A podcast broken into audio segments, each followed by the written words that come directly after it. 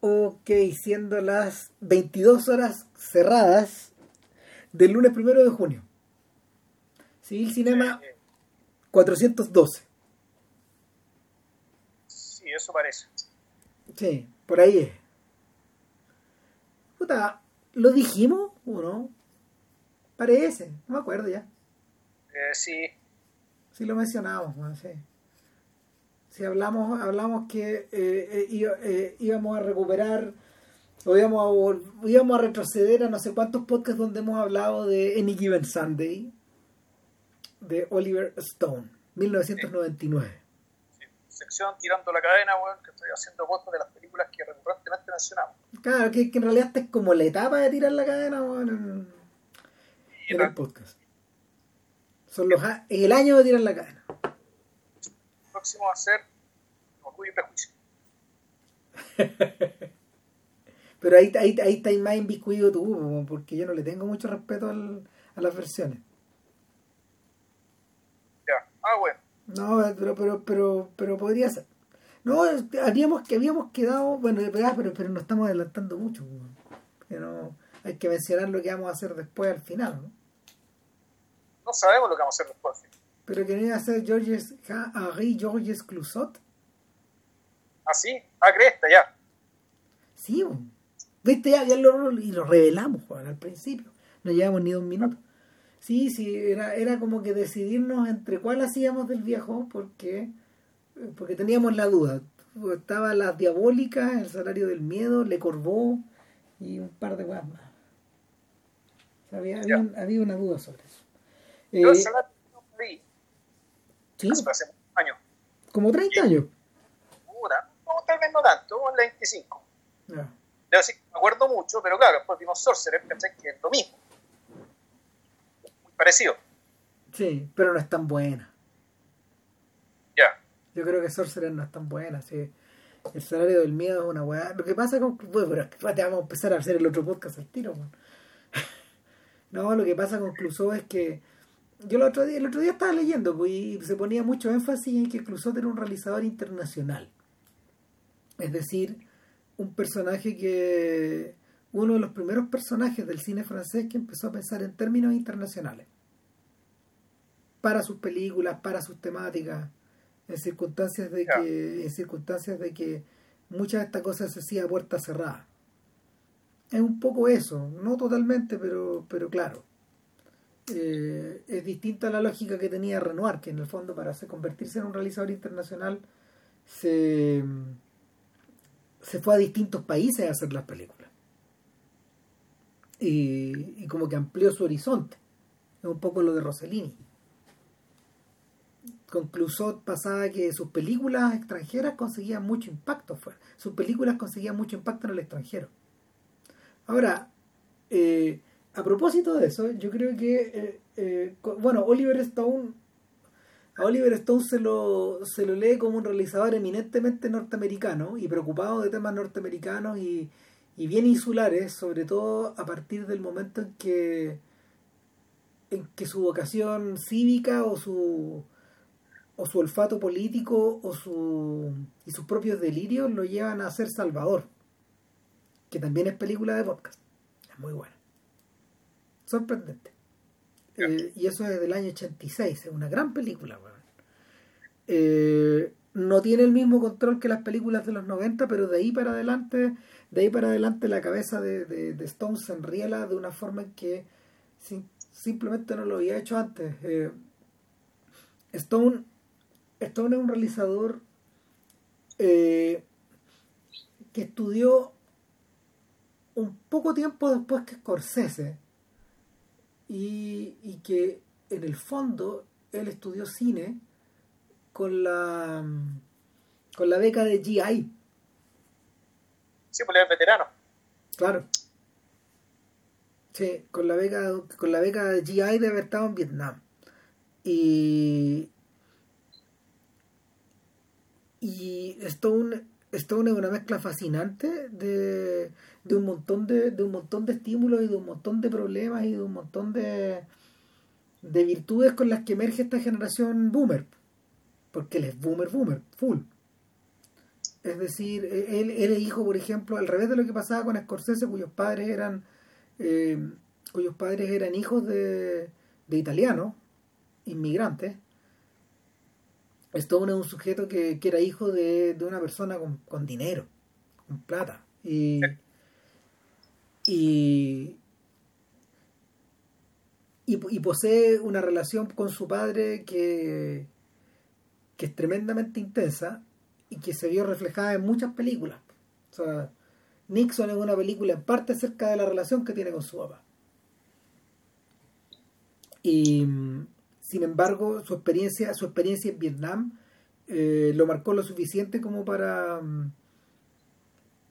como para como para como para dedicarle a al Estados Unidos de los años 60, al Estados Unidos de, de la muerte de Kennedy, de Nixon, de la guerra, eh, una serie de películas sucesivas de la contracultura ambientadas en ese momento. Y son varias. O sea, eh, JFK, Nixon, The Doors, eh, Nacido en el 4 de julio, buena película. Está en Netflix, creo, ahora, ¿o no? Sí, parece. Y también, también esta película de eh, Heaven and Earth, que también forma parte de la... Esa no lo digo. Eh, es, es con Tommy Lee Jones. Es una, es una parábola al revés, porque en el fondo es la relación de un... Remite también a algo que vivió Stone, y pero mezclado con un caso real, que es la relación con gente local en Vietnam. Y que es algo que de hecho Spike Lee también trata en The Five Bloods. O sea que es uno de los puntos neurálgicos de The Five Bloods de hecho. Esta cosa de que en realidad si tú estás por allá iba a, un momento, iba a haber un momento en que en que en que te ibas a en que ibas a, tener una relación o ibas a entablar o ibas a tener iba a tener sexo una relación o algo más importante con gente de, con, con el enemigo en el fondo o con, o con, tu, o con tu aliado, pues, la gente de Vietnam del Sur. Y, eh, y la obsesión para la obsesión para Stone de alguna manera no se, no se terminó nunca. Si el gran proyecto que, que Stone dejó que, que, Stone dejó pendiente con Vietnam es eh, es la eh, es el, es el relato de eh, la masacre de Milay en el año 68. La película se llama Pinkville. Estuvo, pero será así de cerca de hacerla. Y no es algo que yo creo que ya no está fuera como de su alcance, si esto está medio retirado. O sea, en, a esta altura como están los alguien quiera distribuirle y gastar plata en eso. O sea, de hecho, el, el, solo hecho de haber hecho Snowden ya fue un tremendo. Ya fue una tremenda, un tremendo regalo que le hicieron. Y no resultó. No fue una, no fue un proyecto que, que, finalmente fuera viable. No le fue bien. Sin ser mala, pero efectivamente. Eh, una película con poco, puta, usar la palabra como un patos. Claro era demasiado funcional a contarte, puta, básicamente hacer la, la, geografía de esto. O sea, entre medio de eso, entre medio de eso, eh, al interior de Stone hay como, hay como vetas que hay como vetas que se escapan un poco por los lados. Por ejemplo, está toda esta beta siniestra de, de, del crimen, la sangre y el exceso, que, que, a veces está muy bien tratado y a veces está tratado pésimo y a veces te resulta Natural Born Killers o te resulta U-Turn, que no son películas favoritas de este podcast. No. Eh, por otro lado, hay ejercicios como de estilo, como Savages, que yo, entiendo que no es muy mala, pero tampoco la he visto. Así que no puedo decir mucho. Y eh, entre medio de todo eso, hay dos películas. Una, de una de ellas ya hicimos un podcast que son muy ambiciosas de una de ellas ya hicimos un podcast que es Alexander. Y que, que, le gusta mucho este podcast. ¿Todavía o no? Sí. sí. Y, y, y Any Given Sunday. Ahora, por mi parte yo debo confesar que con Any Given Sunday tengo una relación tengo una relación como de, de esta de reevaluación. Porque yo la vi, yo la vi en Los Ángeles hace como, bueno, hace 20 años, ya 21 años. No, 20 años, pues, si yo la vi a principios del 2000, cuando cuando vi un montón de películas, bueno, allá para pasar las tardes, en esas vacaciones que, tuve. Y, y no me pareció la gran cosa cuando la vi en el cine. Sin embargo, sin embargo, algo ocurrió en ese tránsito, en un tránsito que no es muy largo, habrán sido cinco años, una cosa así, donde la película se dio vuelta por completo en mi cabeza y al verla en DVD, yo finalmente me rendí y comprendí que era una obra maestra, que era una gran película. ¿A ti te pasó? No, no a ti te gustó más, bueno, ¿no? No, no fue al revés. Yo la. Lo que pasa es que creo que en aquel entonces tenía medio costado Stone, de hecho. Sí, pues. De hecho, nosotros fuimos a ver Nixon en ese momento, ¿te acordáis? Claro, sí. Y, o sea, nosotros vimos en el cine JFK y no nos gustó tanto. Sí. Y, y, ahí, y ahí, la cagamos. Porque... La cagamos, porque esa película era más de lo que vimos en aquel entonces. Tampoco la encontramos mala, ni mucho menos. No. Pero, pero claro, Nixon, en cambio, a esa, yo creo que a ese le tomamos el peso de inmediato. Al tiro. No, y no lo he vuelto a ver en realidad. No sé, no, no podría decir si la película envejecido o no, qué sé yo, pero el recuerdo que tengo, digamos, sigue siendo una muy buena. Un registro muy alto. No, la película, de hecho, eh, Stone ha tenido la oportunidad de, de, manipular prácticamente todos sus filmes importantes, salvo eh, Nacido en el 4 de julio y Pelotón, que están básicamente iguales, tal como yeah. él los dejó.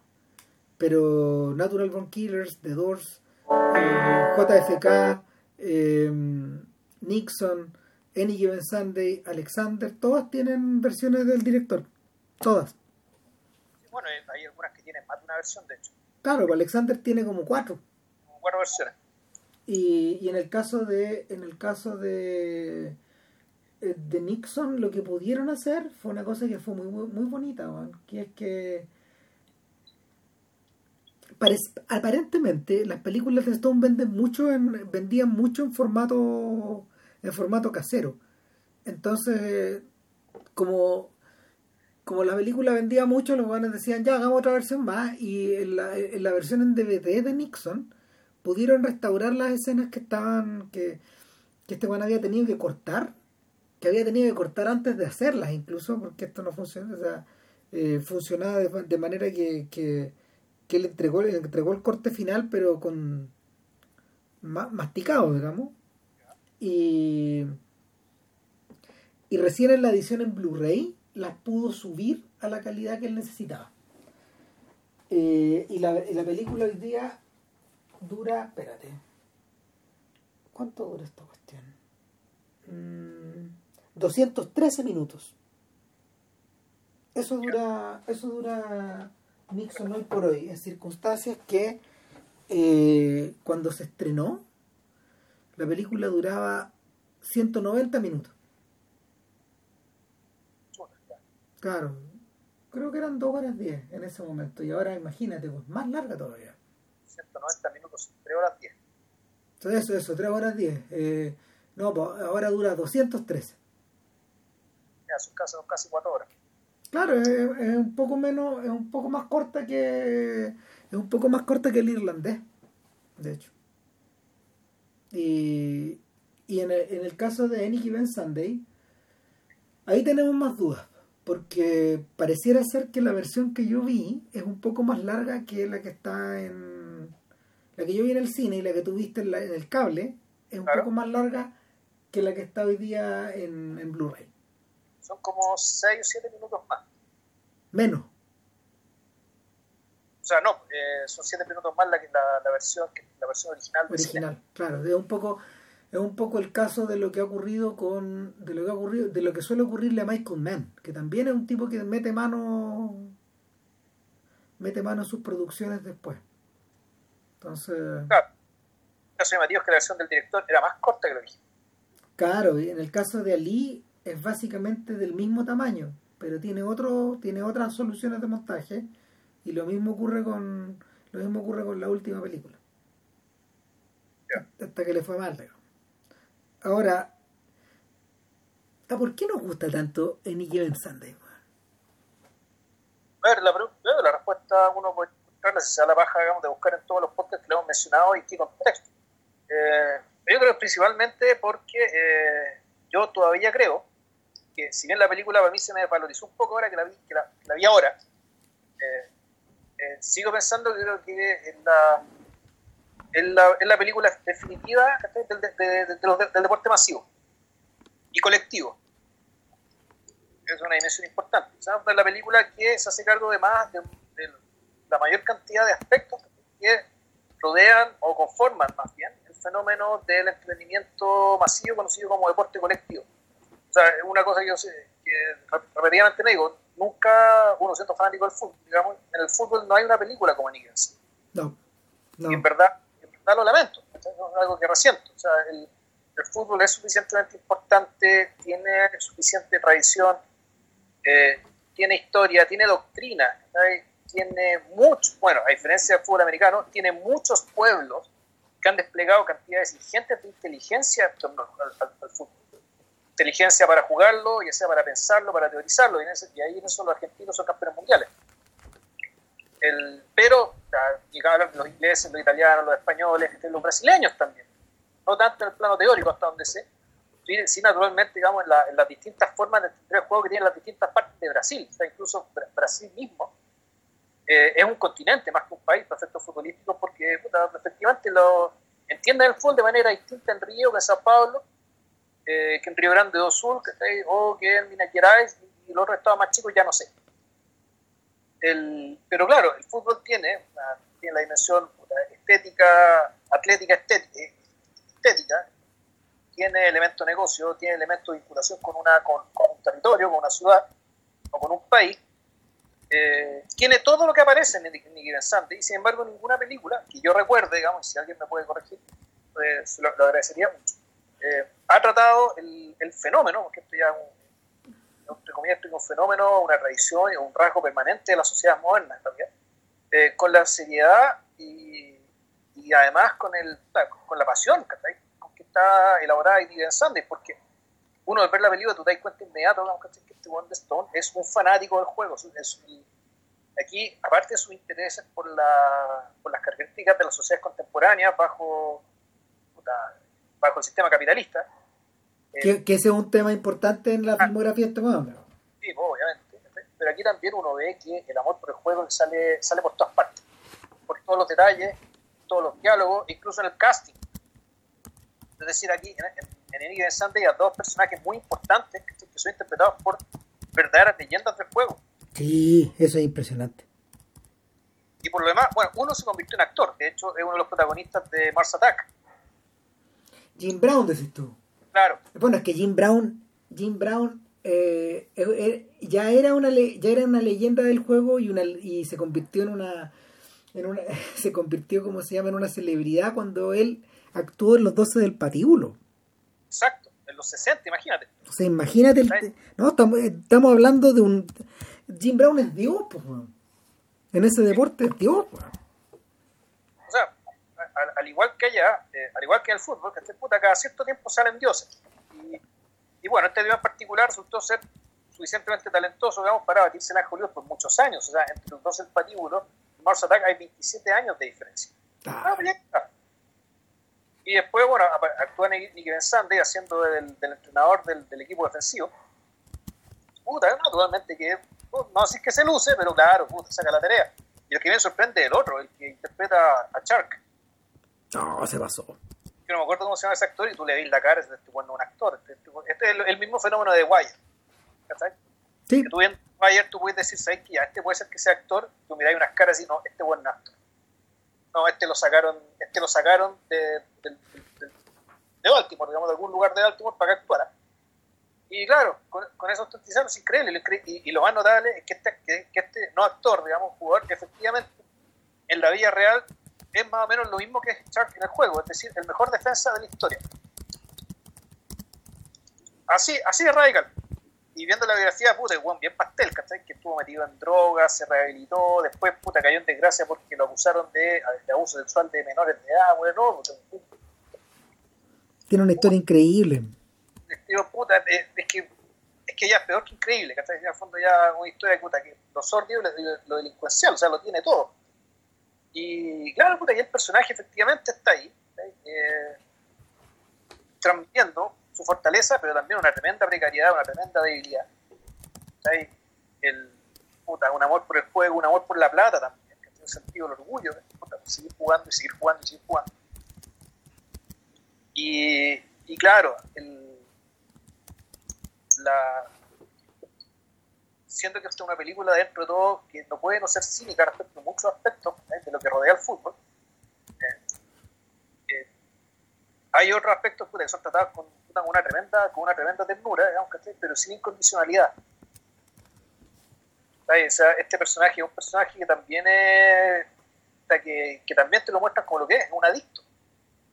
Que es un adicto a los analgésicos. ¿Por qué? Porque básicamente es un hombre que ha sido juego es tan violento, digamos, que sus cuerpos terminan tan castigados que, que viven con dolor. Entonces hay una escena así terrible cuando le dice al, doctor, al personaje Matthew Modin, puta, deme otro poco más, deme otro poco más, bueno, como cualquier, como, como el drogadicto de Jungle Fever. A eso se parece. Retrocediste bien atrás, weón.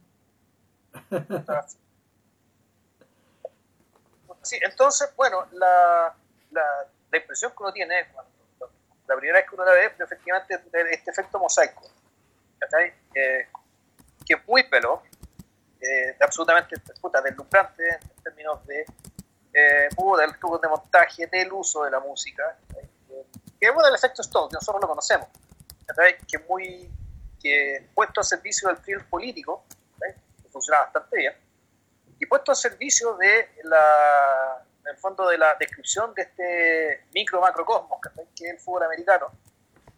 Eh, también funciona increíble eh, funciona con una gran plasticidad sobre todo en la escena inicial donde en realidad te lo van contando todo mientras estás jugando un partido. De hecho la secuencia es bien desorientante porque a ver Stone trabaja y eso lo mencionamos cuando cuando hablamos de, de Alexander. Stone trabaja con una estructura de de montaje mm, medio einsteiniano, eh, donde la fragmentación, donde el, donde el uso de los fragmentos en una en claves combinatorias que no son narrativas, eh, sino que responden como estímulos, son mezclas de flashbacks, flash forwards, eh, cambios de velocidad, cambios de emulsión, eh, uso de blanco y negro y vuelta al color y tintas o, material entintado de forma indiscriminada, uso de uso de de, de, recursos que, o de imágenes que funcionan en una estructura no narrativa sino que simbólica, el uso de animales, eh, rayos, eh, nubes, elementos atmosféricos, elementos, objetos. Eh, en el fondo, eh, eh, Stone, Stone utiliza el montaje de una manera, de una manera muy virtuosa, en clave de asociación libre, y, y eso uno lo comienza a observar definitivamente en, en JFK. Ahí es donde se produce ese cambio. Y lo utiliza, lo utiliza, ¿cómo se llama? No como una no como una a ver, no como por ejemplo Scorsese utiliza el montaje, sino que sino que su lógica su lógica es como si es como si, si estuviera respondiendo como al, tanto a la ansiedad, que eso es scorsesiano, pero también como a, la, a una suerte como de corriente en la conciencia. El personaje clave ahí eh, es Pietro Scalia, que, que colaboró con él en muchas películas. De hecho aquí estoy mirando, espérate con Stone, Pietro Scalia hizo JFK y mira, no, yo pensaba que había hecho más películas, corrijo lo dicho, es el único momento, es el único momento, claro, porque después, después Pietro Scalia se lo, de alguna manera se lo rapta Ridley Scott, que también tiene una lógica media parecida en esas películas, pues en Gladiador, en Black Hawk Down, en, en Hannibal, trabaja con esa lógica también. Con, eh, imagínate que Scalia todavía hizo Alien Covenant. Heavy. Ah, hizo, hizo, el, hizo de hecho The Counselor. Que tiene una cosa media. Tiene una cosa media estoniana. Bueno, el asunto es que. El asunto es que eh, la influencia de Scalia se quedó con. se quedó de alguna manera con Stone. Algo le pasó, algo pasó. Eh, y y el personaje cambió de lógica. Entonces cuando, cuando llega y hace Nicky Ben Sunday, esa, esa, esta, esta estructura como, esta estructura narrativa ya como que la tiene media asimilada. Esta estructura narrativa media desagregada. Hay gente que fíjate que lo ha ligado a la, a la adicción que Stone tuvo en algún momento a la cocaína. Y, a los, y sobre todo a los sobre todo también a los alucinógenos. yo creo que Stone todavía consume alucinógenos. Me da la sensación de que ese, ese rasgo contracultural Boomer todavía lo tiene. Ahora, el, si uno lo piensa bien, digamos, el Any Given Sunday tiene en realidad la misma estructura que Alexander. Cuando termina y empieza con una batalla. Sí. Y donde, pero básicamente las dos batallas son súper distintas. En, el caso, en el caso de Alexander, por el lugar, por, básicamente por el lugar, por la naturaleza de la, físico donde transcurre el clima, por lo tanto es otra fotografía, otros colores, otros animales involucrados también, de otra manera. Claro. Es una batalla, digamos, te, está, diciendo otra cosa. En el caso de Denny Sunday, ahí la impresión que tengo es que la narración de la segunda batalla, es decir, el partido final contra Dallas, es mucho más convencional y, y por decirlo así, más, más, más pausado. No, no, no, no, no, no es pausado, tiene menos elementos. Tiene menos elementos, no es más pausado, igual de, igual de frenético, pero son, lo que pasa es que está eh, enfocado en el partido mismo, digamos, porque básicamente a esta altura todo fluye hacia allá. Pero claro, en la, primera, en la, primera, en la primera batalla, el primer partido, tú lo que tienes es que el partido la excusa y el telón que te permite mostrar todo simultáneamente, de manera fragmentada, frenética también, pero en el fondo aquí te están mostrando todas las cartas del naipe, todos los caminos posibles. En cambio, claro, el segundo partido, que, que la película, en el fondo a esta altura, todo lo que se estaba, todo lo que te dijeron y te mostraron al principio, se está resolviendo en el partido.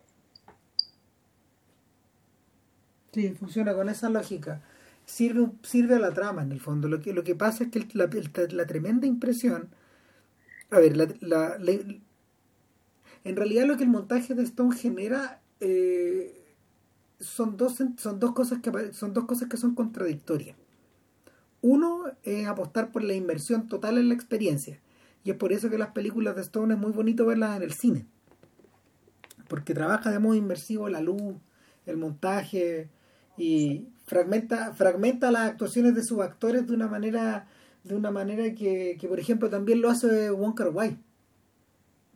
En el fondo eh, utilizan tomas de una cosa, luego eh, la, la, la, toma que el, plano o el contraplano que sigue puede corresponder a otra cosa, ¿cachai? Y de hecho los actores muchas veces no recuerdan que filmaron estos esta, estos materiales, porque cuando ven en pantalla la lógica no corresponde a lo que ellos hicieron. Eh, trabaja distinto Scorsese, porque Scorsese, por ejemplo, trabaja sobre la base de unidades que, que provienen de eh, una intensa improvisación con los actores que pareciera que uno no se da cuenta y ese es un método que heredó de Casabets. Scorsese improvisa mucho. Lo que, lo que uno ve, lo que uno ve en, el, en, la, en pantalla es producto de un intenso trabajo con, con el elenco. En cambio, eh, en cambio con Stone, lo que Stone hace es filmar yo creo que una gran cantidad de material y finalmente él escoge, eh, él escoge en el montaje lo que a él le sirve de ese material para construir algo. Entonces, entonces eh, la sensación que tú tienes puede ser muy inmersiva, inmersiva por un lado, y, y, yo diría que al mismo tiempo, en la medida de que en la medida de que te expones por primera vez a la película, intensamente desorientante. sobre todo, sobre todo al inicio de estos, de estos filmes. Cuando, cuando, cuando la película entra muy arriba de la pelota. Eso pasa, eso pasa, por ejemplo, en eso pasa en Any Given Sunday, pasa en, pasa en Alexander también en algún momento en la, en la pelea, eh, esa, perdón, en la, en la batalla de Gaugamela, y, y pasa también, fíjate que en The Doors, un poco, pero no tanto. Entonces, el, esta tremenda, esta, este, esta, este tremendo show, este tremendo circo, esta, esta inmensa puesta en escena que, que es retratada en el primer partido. ¿Partido contra quién es? ¿Te acordáis? Me acuerdo, weón. Puta, no sé, puede haber sido Boston, puede haber sido no sé qué, digamos. Digamos otra cosa, es importante meternos en, lo siguiente. Esta película es sobre fútbol americano y sin embargo ninguno de los equipos que aparecen ahí son equipos reales. No. El nombre de la liga que se juega no es la NFL y el, el equivalente del Super, del Super Bowl o Super Tazón, como dicen los mexicanos, tampoco está. Lo que existe es la Copa Panteón, que para efectos, por cómo se le rara y cómo se menciona ella, debería ser el equivalente del Super Bowl. Sí, claro que sí. O sea, Ahora, el- interesante que la, la Liga Real sí existe. Y te mencionan los Dolphins de Miami, te mencionan la NFL como si fuera otra confederación, como si fuera un campeonato paralelo. mm, Pero aquí lo que pasó es que básicamente cuando la NFL, cuando Nick, eh, perdón, eh, Stone les presentó el proyecto, con todo lo que quería, lo que pensaba mostrar acerca del, del juego y del negocio, no, claro que no. La, la NFL lo mandó a la cresta, pues, dijo, no, ni cagando, o sea, no, invéntate otro nombre, invéntate otra cosa, no, podéis- no, no tenéis los derechos para ocupar los nombres de la liga ni de su equipo. Son, son empresas hegemónicas, po, weón. O sea, eh, a propósito de eso, toda la faramaya que se ha armado en torno van al control que al control que la NBA, por ejemplo, a- a- mantiene sobre The Last Dance, el documental de los Bulls, era impresionante porque, el- a ver, los derechos del documental le pertenecen a, a los Bulls, a Jordan y a la NBA. Sin permiso de, de los tres, esto no hubiera existido. Entonces, el, hasta, hasta, hasta ese nivel, hasta ese nivel han llegado. Si de hecho, eh, la- la- una de las discusiones de, de las tantas cosas que se han dicho sobre, sobre The Last Dance es que eh, se, hay ciertas narrativas que están oscurecidas, hay ciertas cosas que no se han mencionado, hay ciertos jugadores que no aparecen precisamente porque están caídos en desgracia con la NBA. Claro, son aquí tú lo digo una honestidad deshonesta, es decir, como que te dicen que están diciendo todo, no están diciendo. O sea, que lo están tratando por igual o que debería ser tratado por igual. No, claro que no, es más bien al revés. Entonces, yo creo que la mejor decisión efectivamente fue ir por su cuenta e inventarse la Copa Panteón, inventarse, inventarse un camino por el lado nomás. Claro, y, y lo notable es que, claro, pero el espejo, ¿cachai? Y la, y la voluntad y la participación de muchos de los involucrados eh, en la verdadera liga, igual te hacía pensar que, claro, que los buenos igual están dispuestos a decir la pulenta. ¿cachai? O sea, por ejemplo, el hecho de que estuvieran estas leyendas del juego participando en la película, ¿cachai? Y puta, sin. eh, básicamente, ¿cachai? Puta, por honor a la verdad, ¿cachai? para decir la verdad, digamos, de esto, de esto que, de esto que aman tanto y que les dio, les dio y les quitó tanto vidas. ¿cachai? La casa, donde, cuando, donde hay una escena de la película ya más avanzada, ¿cachai? cuando el personaje de, de Al Pacino, ni siquiera mencionaba a Pacino. No, Eh. ¿para qué, weón? Si todavía llevamos media hora, weón, y no. Ya. El personaje de Pacino, el entrenador del equipo, va a hablar con, eh, con Dennis Quaid, a, a, puta, y lo va a ver a su casa, qué sé yo, puta, te muestran la casa, muy bonita la casa, bueno, resulta que es la casa de Dan Marino. Dan Marino es el histórico quarterback ¿cachai? de, los Miami, de los Miami Dolphins, ¿cachai? del equipo real que tiene Miami en la Liga Americana, la NFL. Eh, creo que todavía, o no sé si era el que tenía más yardas lanzadas en toda la historia. Ya. Puta, si alguien sabe de fútbol americano, dejó el negro Martínez escucha esto, me puede corregir, digamos, pero hubo, hubo un tiempo en que él tenía la mayor cantidad de yardas lanzadas. Bueno, el, el Cap, que es el personaje de que es el personaje de Quaid y que es una leyenda, una leyenda viviente en la historia.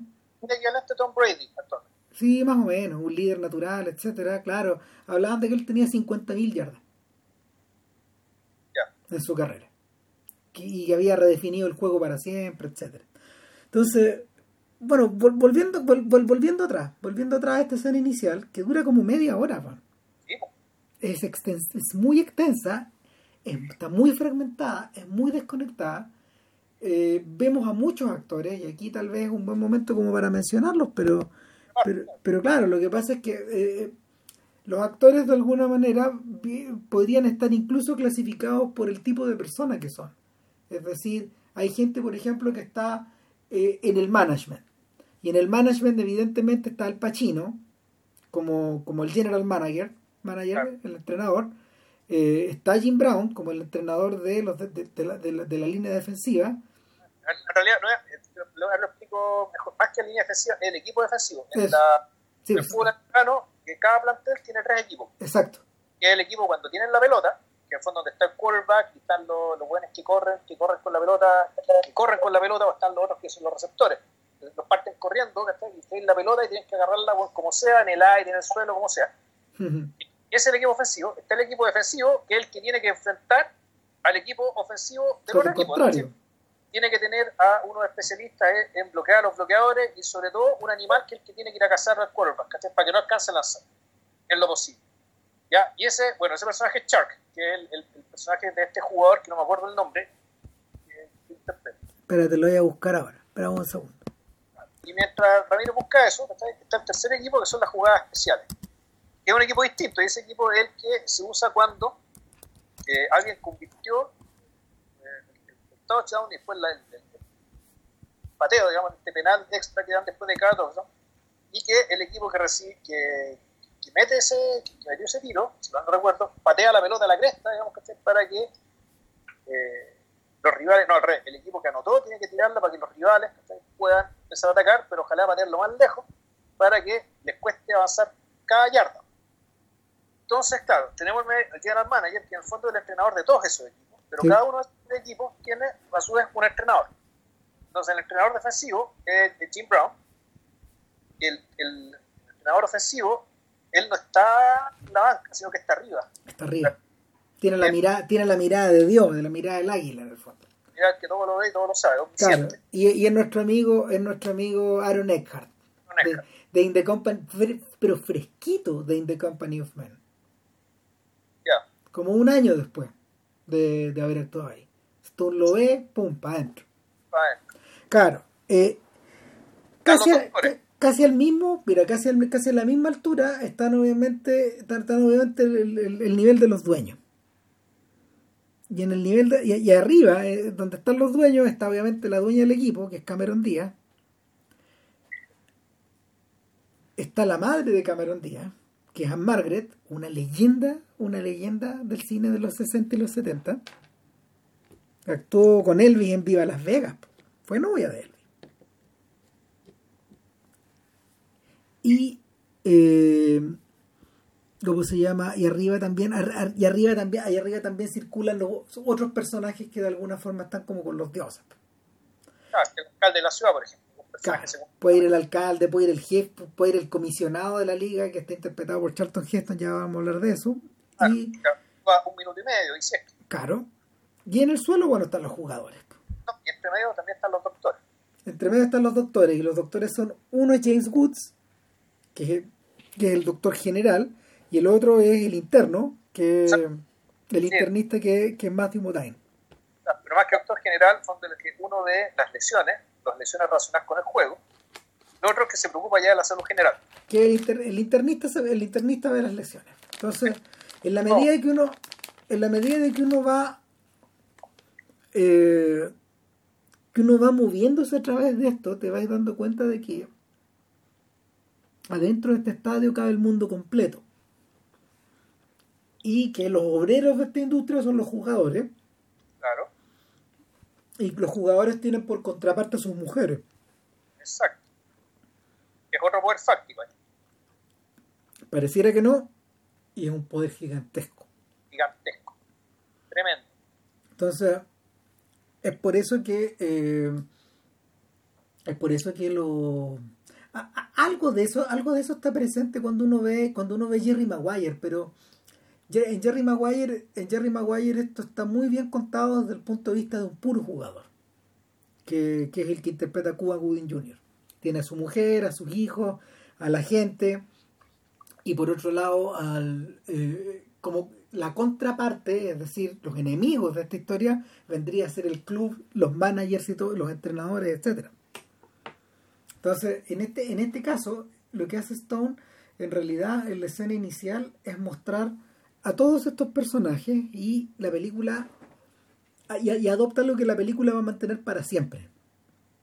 Y es que eh, respecto de los principales, de los, de, los, de, los, actores que tienen, de los actores que tienen más parlamento y más líneas, estos actores en el fondo, eh, eh, Stone en algún momento les da las riendas y vemos el mundo a través de sus ojos. A ratos estamos arriba en el cielo con Aaron Eckhart, a veces estamos en el box con Cameron Díaz, en otras ocasiones estamos ahí en el suelo, al borde de la cancha con Pacino, con Brown y los otros, con el doctor. Y muchas veces estamos dentro de la cancha y no solo vemos, sino que también escuchamos lo que se escucha. y nos mareamos y la, y, y, la interesantemente, interesantemente la cámara está al nivel del suelo. Entonces, cuando uno, cuando uno ve los partidos, cuando uno ve un espectáculo deportivo, en realidad uno está acostumbrado, eh, los medios nos han acostumbrado a esta visión de ojo de águila, estar arriba y a estar abajo solo, solo para solo para ciertos momentos especiales. En la medida de que los mundiales han ido incorporando decenas y hasta cientos de cámaras, la cosa ha ido cambiando, pero esta estructura nunca, esta estructura de, de, visión de conjunto, eh, que es un poco, que trata de replicar un poco la visión desde una gradería del estadio, porque finalmente esa es la lógica, eh, es desafiada por Stone quien cada vez que se encuentra al nivel de los jugadores lo filma dentro de la cancha. Dentro del casco. Y a veces dentro del casco, a veces el, a veces eh, a veces bajo el, a veces desde el punto de vista de la pelota, a veces a veces haciendo tomas de detalle de las manos, de los pies, de, de los implementos, es realmente realmente es claustrofóbico, es agobiante en algunos momentos y, me imagino que reproduce muy bien la lógica de, la lógica de estar frente a estos gorilas. A veces la cámara tiembla porque, porque el suelo tiembla. Y esta película recomendaba más que la vean con audífonos. O sea, si no la van a ver en una tele grande, la van a ver en un computador, pónganse audífonos. Claro. Y pongan el detalle a los sonidos que del choque de los cuerpos con los protectores de plástico, de los cascos con los cascos, eh, el, tema, el, tema el, aspecto inversivo al que se refería Rama hace un rato, yo creo que no, nunca está más patente que en este aspecto del, del juego de la, de, la, de la reproducción de la experiencia. Sí. Ahora, hoy una cosa, así que yo creo que Jerry Maguire en realidad, el, el tema del jugador es importante. Si fue Jerry Maguire es una terapia es una terapia de, que Jerry Maguire, Jerry Maguire le hace terapia al jugador para que todo el conjunto le haga terapia a Jerry Maguire. ¿ya? Una terapia que, funciona hasta por ahí, no, uno tiene su duda. Oye, podría decir que sí, que no. O sea, lo que pasa es que... pero sin embargo, Jerry Maguire respecto de lo que era la, la relación y la vida del jugador, yo creo que era bastante transparente y bastante limpia, bastante puta, eh, no decir que era, era autoengaño burgués, pero sí creía, digamos, en la naturaleza familiar de una familia. Es decir, la relación del hombre con su pareja es un amor incondicional y donde los dos se necesitaban mucho para poder para que la cosa funcionara. Claro, pero en el mundo del jugador. Sí, pero en el mundo del jugador, exacto. El el que importa en este caso, porque están comparando qué es lo que vemos acá. Acá, aquí lo que tenemos, eh, y aquí yo creo que no sé si vamos a contar la película, porque ahí sería, sería muy largo, porque aquí nos damos cuenta que eh, Cam Rooney, por ejemplo, su esposa, más que una esposa, es una manager. Y así lo trata. Sin ella, sin ella, Rooney no sería el jugador que es, pues. Cuando Rooney eh, dice, ya sabéis que estoy viejo, me duele todo, tengo miedo, La esposa, en vez de comprenderlo, decirle, cariño, te quiero mucho, lo trata como un cobarde y lo agarra, lo agarra a charchazos, Y al mismo tiempo, entonces, y paralelamente, en el, en el aspecto gerencial del equipo, que supuestamente puta, es capitalismo puro, que es decisiones racionales en términos de ganancia y pérdida, profit and loss, ¿cachai? Toda la vaina. Sin embargo, dentro del mundo eh, de gestión del, equipo hay una ética como de, hay una ética familiar, de empresa familiar y de drama familiar. Es decir, la familia se convierte en empresa y la empresa se convierte en familia en los distintos niveles de esta estratificación que nos contó Ram. Entonces, el, Pacino, por ejemplo, con el personaje Cristina Pagliacci, su jefa y la dueña del equipo, la relación es como si fuera un poco un tío y un hermano mayor. Eh, que además, en el fondo, están eh, lidiando con la muerte más o menos reciente del patriarca de la familia. Claro, la, la, la, muerte del hombre que levantó este monumento viviente, este monumento deportivo que, que Paniachi debe haber sido.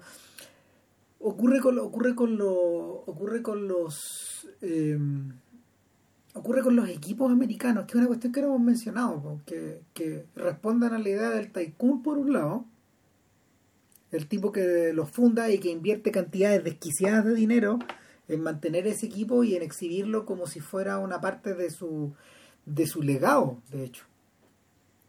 Pero, es eso por un lado, pero es interesante el hecho de que igual siguen siendo franquicias, es decir... Eh, sí, pues que eso iba también, pues. Que no son, no son, no son necesariamente... De una ciudad. De una ciudad, sino que ahí lo que tenemos, y esto creo que lo, hemos mencionado en otros podcasts, y lo que hay, y la película totalmente lo muestra, que en el fondo es, este, esta empresa, que es el equipo, esta franquicia, para hacer negocio necesita un buen espectáculo y necesita un estadio, siempre estadios nuevos, bonitos, que ayuden a la comercialización, que la gente gaste plata. Y ahí es como el equipo gana plata. Claro. y todo el cuento. El, el, trauma original de eso, de hecho, es el momento en que los Dodgers se van de se, van de Nueva York y se van a Los Ángeles. Exacto. Y es cuando se hace, se hace evidente, digamos, que en realidad cuál es la verdadera lealtad de estas franquicias. Es la plata, no es la ciudad. Claro, claro. o sea, y es al revés.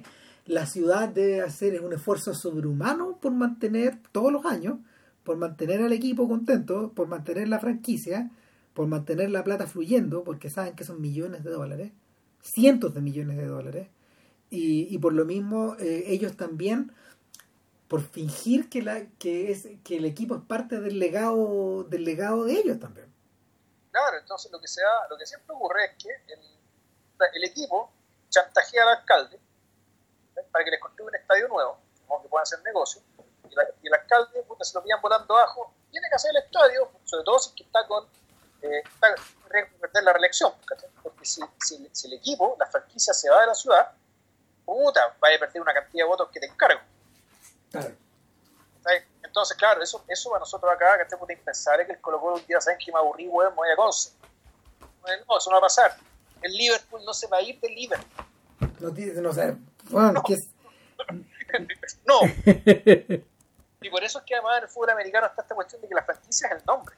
El, el, nombre propio del equipo, que no es de la ciudad. Es decir, todos son los gigantes de Nueva York, los Dodgers de Brooklyn, los Ravens de no sé dónde, de Baltimore, ahí los Steelers de... Y claro, hay equipos que uno puede decir, ya puta, los Steelers, ¿cachai? Son de Pittsburgh porque es una ciudad cerera. ¿cachai? tú decís, ya puta, es un poco más improbable que los locos se vayan, ¿cachai? Pero en realidad no es imposible. O lo mismo que los Green Packers, ¿cachai? Que, por lo que tengo entendido, ese equipo en realidad es propiedad de la comunidad. Los Packers de Green Bay, perdón. eh, puta, son casos raros, eso es una excepción. Entonces aquí esta película además eh, se hace cargo de, este tema, digamos, que porque a lo largo de la temporada, o mejor dicho, del mes y medio que transcurre esta película, porque esta película transcurre en un mes y medio, en seis semanas. Eso, eso es brillante también. Entonces, y en esos seis y medio, bueno, puta, se te va la vida, ¿cachai? En, en, en, esas seis semanas, bueno, eh, te pasan muchas cosas, lo que también te habla del nivel de intensidad y de apuesta y de cosas en juego, en, en, un show como este, en un espectáculo como este.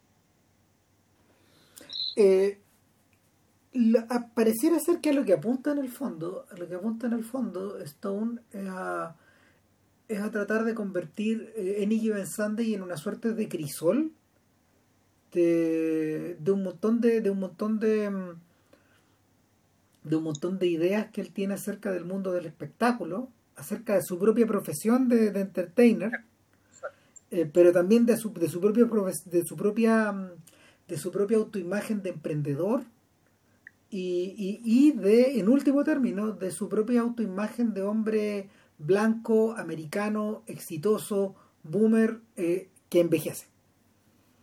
Entonces, eh, es en ese punto donde la, donde la película sí adopta un foco que, al que vuelve constantemente, que es el personaje de Pacino. El personaje que está envejeciendo, el sujeto que está ya eh, empinado en los 60 años y que, y que no es este que, está más cerca de ser un Bielsa a estas alturas, por la edad en el fondo, que de ser, no sé, un Jürgen Klopp. Claro. ¿Cachai? Que, que, un tipo que reinvente el juego. Entonces... Hay que decir es raro que... Ahora, esto es por otra cosa, pero cuando te muestran a, a, a, Machín dirigiendo al lado de la cancha y miras al frente al entrenador del otro equipo, son puras personas igual de viejas o incluso mayores que él. Sí. Ahora, ¿por eso qué? Eso es más que una decisión que tiene que ver con la rama, es una decisión que tiene que ver con que todos estos también son grandes jugadores de, la historia del fútbol. Los reclutó Stone para que hicieran cameo. O sea, de hecho, ahí, ahí uno alcanza a divisar a Mike Pitka, que este, este tipo que parece un, parece un toro, con unos bigotes, lo mira con una cara con una cara de odio. Pitka, Pitka es, un, es toda una personalidad del deporte gringo, de los canales.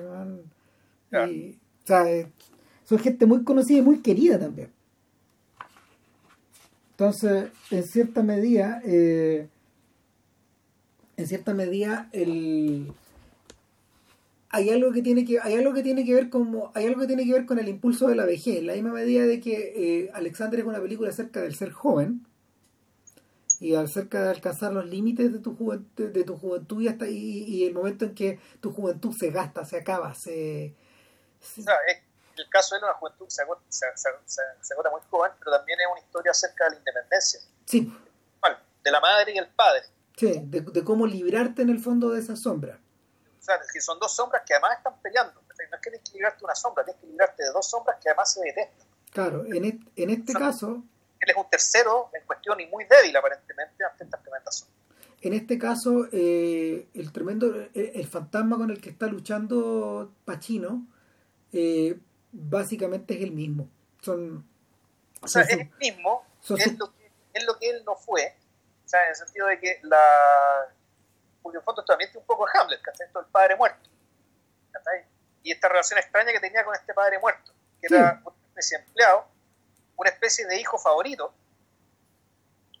porque él, siempre quiso tener hijos, por eso este personaje de Pagliacci y la hija de Cristina, un personaje tan trágico, y eso no, es que lo deduzca uno, eso está dicho explícitamente por el personaje de la madre, y porque en el fondo lo, hay una decisión, en el la, decisión del padre es que a él no lo puso como general manager del equipo, sino que dejó a la hija ese cargo. Y a él lo dejó como entrenador. Donde había estado, digamos. ¿Ah? Donde había estado. Donde ya estaba. la, oportunidad que tenía ya de mirar el juego desde más arriba y ocupar otro lugar en la cadena alimenticia, le fue negado. Entonces, la, el desempeño del equipo sus dudas, las decisiones y el, cómo se mira él mismo y cómo él mira además, digamos, que se está convirtiendo el juego que él tanto ama. Eh, yo creo que también está arrasado, está, está cruzado por esa frustración. Claro, lo que le ocurre, lo que le o sea, si, si es el momento de entrar un poco en el en el área autobiográfica de Stone, Stone roza el cielo con, sea, eh, Stone bien podría haberse quedado convertido como en un en un super guionista. O sea, después de, después de coescribir con John Milius Conan y después de vender el guion de, de Scarface, donde metió mano hasta David Mamet un, rato, digamos, pero que está acreditado a él, eh, bien pudo haberse quedado chantado ahí. Sin embargo, ya había hecho un par de películas. El bueno no estaba dispuesto a, a mirar atrás y quería convertirse eh, en esta figura rara del director guionista. Stone para esos efectos es un sucesor de... Stone es un sucesor de alguien como, no sé, como Preston Sturges, si uno mira hacia muy hacia atrás, pero al mismo tiempo anticipa las figuras de Tarantino, por ejemplo, o de Paul Thomas Anderson. Es muy difícil ser un director autor eh, de, de guion no, en Hollywood la, en Hollywood la figura rara vez resulta de esta manera, pese a que hoy por hoy los directores que los directores que, que controlan el, que controlan los aspectos de negocio y los aspectos artísticos de su obra con mayor nivel todos reproducen un poco el, el, reproducen un poco la, el método de trabajo de Hitchcock que, que es trabajar el guion al, con el guion al lado del, al lado del escritor. Paso por paso, pero Stone no, pues Stone, Stone efectivamente, en este caso, en este caso coescribió con John Logan, que pocos años más tarde se, se, sería famoso, se vería famoso con Gladiador, pero pero pero el Stone por lo general está muy muy muy encima de, de, lo que de, que lo que seguía la página se iba al, se iba a la pantalla y el recorrido eh, estaba cerrando la mejor década de su vida pero al mismo tiempo la década más turbulenta de todas. Bueno y hay que decir además que el guion de, esta película en el fondo es una especie de un recopilado como de tres o cuatro libros distintos. Y eso de, de personas que hablan del juego desde distintas perspectivas. Uno de un médico otro de un exjugador otro creo que era un coach, entonces en el fondo el carácter coral que tiene esta película está dado también porque la fuente del guion de Stone es, una fuente múltiple literaria. En el fondo lo que él, lo que él vio era, bueno, efectivamente, vio, agarró libros que dan distintas miradas de este deporte y lo que hizo fue efectivamente juntarlas. Claro. Y pero por una inquietud, vemos, inquietud suya. Entonces,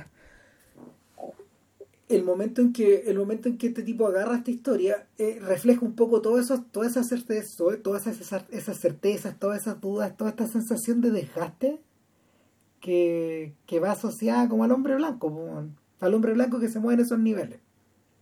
Y, hay varias, hay varias de esas figuras en la película. Rooney, el capitán del equipo, es una, el quarterback, evidentemente.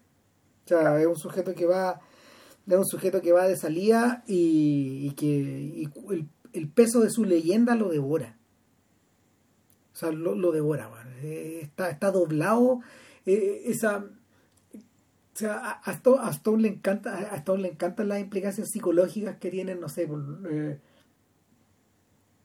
los recorridos que hacen sus personajes. Y en este caso, lo que dobla la espalda de, de, de Rooney y que, hace que en el fondo ese disco de la espalda se salga, es, esa leyenda que, no puede llevar en su hombro. O sea, uno usa la metáfora del peso, yo diría, claro, la metáfora de la jaula. Esto de en realidad de no, no puede salir, no solo puede salir, sino que la jaula de oro, como la jaula, la jaula de hierro la que hablaba. ¿Está ahí alejando el micrófono? ¿Aló? Ahí sí. Sí, no, la, la, jaula de hierro la que hablaba Max Weber, que en realidad más que una jaula es una especie de caparazón. Una cuestión que en fondo te impide moverte.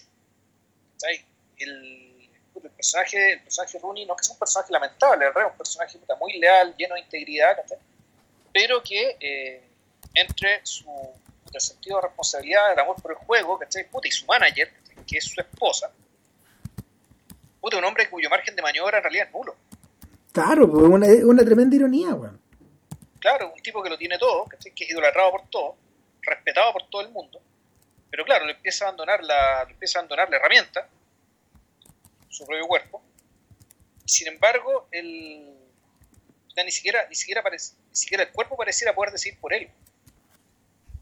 Bueno, es un poco lo que le pasa a Michael Jordan, al final de su carrera, Michael Jordan cuando cuando se retira, cuando regresa por tercera vez o por segunda vez, eh, la broma era que ya no era Air Jordan, sino que era Earth Jordan. ¿Cachai? Porque estaba con las patas en la tierra, no en el aire. Claro. ninguno de estos jugadores logra retirarse bien.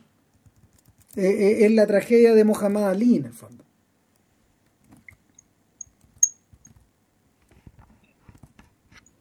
Es un poco eso.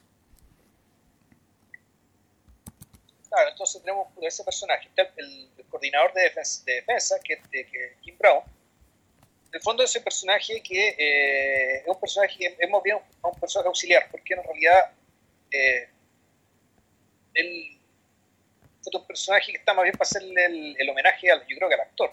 es en parte, es en parte eso, pero a la vez eh, es bien extraordinaria la forma en que, en que Stone trabaja con Brown eh, Brown es el Pepe Grillo, Brown es el Pepe Grillo de, de Pacino.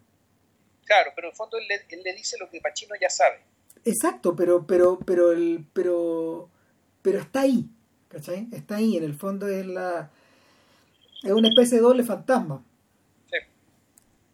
Un personaje que no agrega ni miradas ni percepciones nuevas. La refuerza. La refuerza, o sea, refuerza lo que, este, lo que este otro hombre ya sabe, o le dice lo que él no quiere escuchar, pero que ya sabe. Sí. Es un poco eso, y, el otro personaje que tiene esa misma característica, pero que opera al revés, opera como un agente libre dentro de este equipo, pero también es una persona que ya está desgastada, es James Woods, el que interpreta al doctor, al cirujano general en el fondo. Ahora, el personaje es fascinante, no solo porque no solo porque una de las anguilas más que Woods, una de las una más de las anguilas humanas que Woods ha ido interpretando a lo largo de su vida, y ha hecho muchas, weón. se convirtió además. Tengo entendido que el weón es así en la vida real, de hecho. Es un mal tipo, weón. en fin. Eh, y, y trompista más, más eh, pero el, el, el, asunto el asunto con Woods es que es que el, el retrato es el retrato de es el retrato de un, de un personaje totalmente amoral dentro de esta dentro de esta dentro de esta ciudad dentro de esta sociedad dentro de este equipo. O sea, eh, hay, es un personaje por una parte eh, se acuesta con todas las porristas un sátiro. Está, está, preocupado más preocupado de ponerlo ¿cachai? y que de mantener a los jugadores sanos.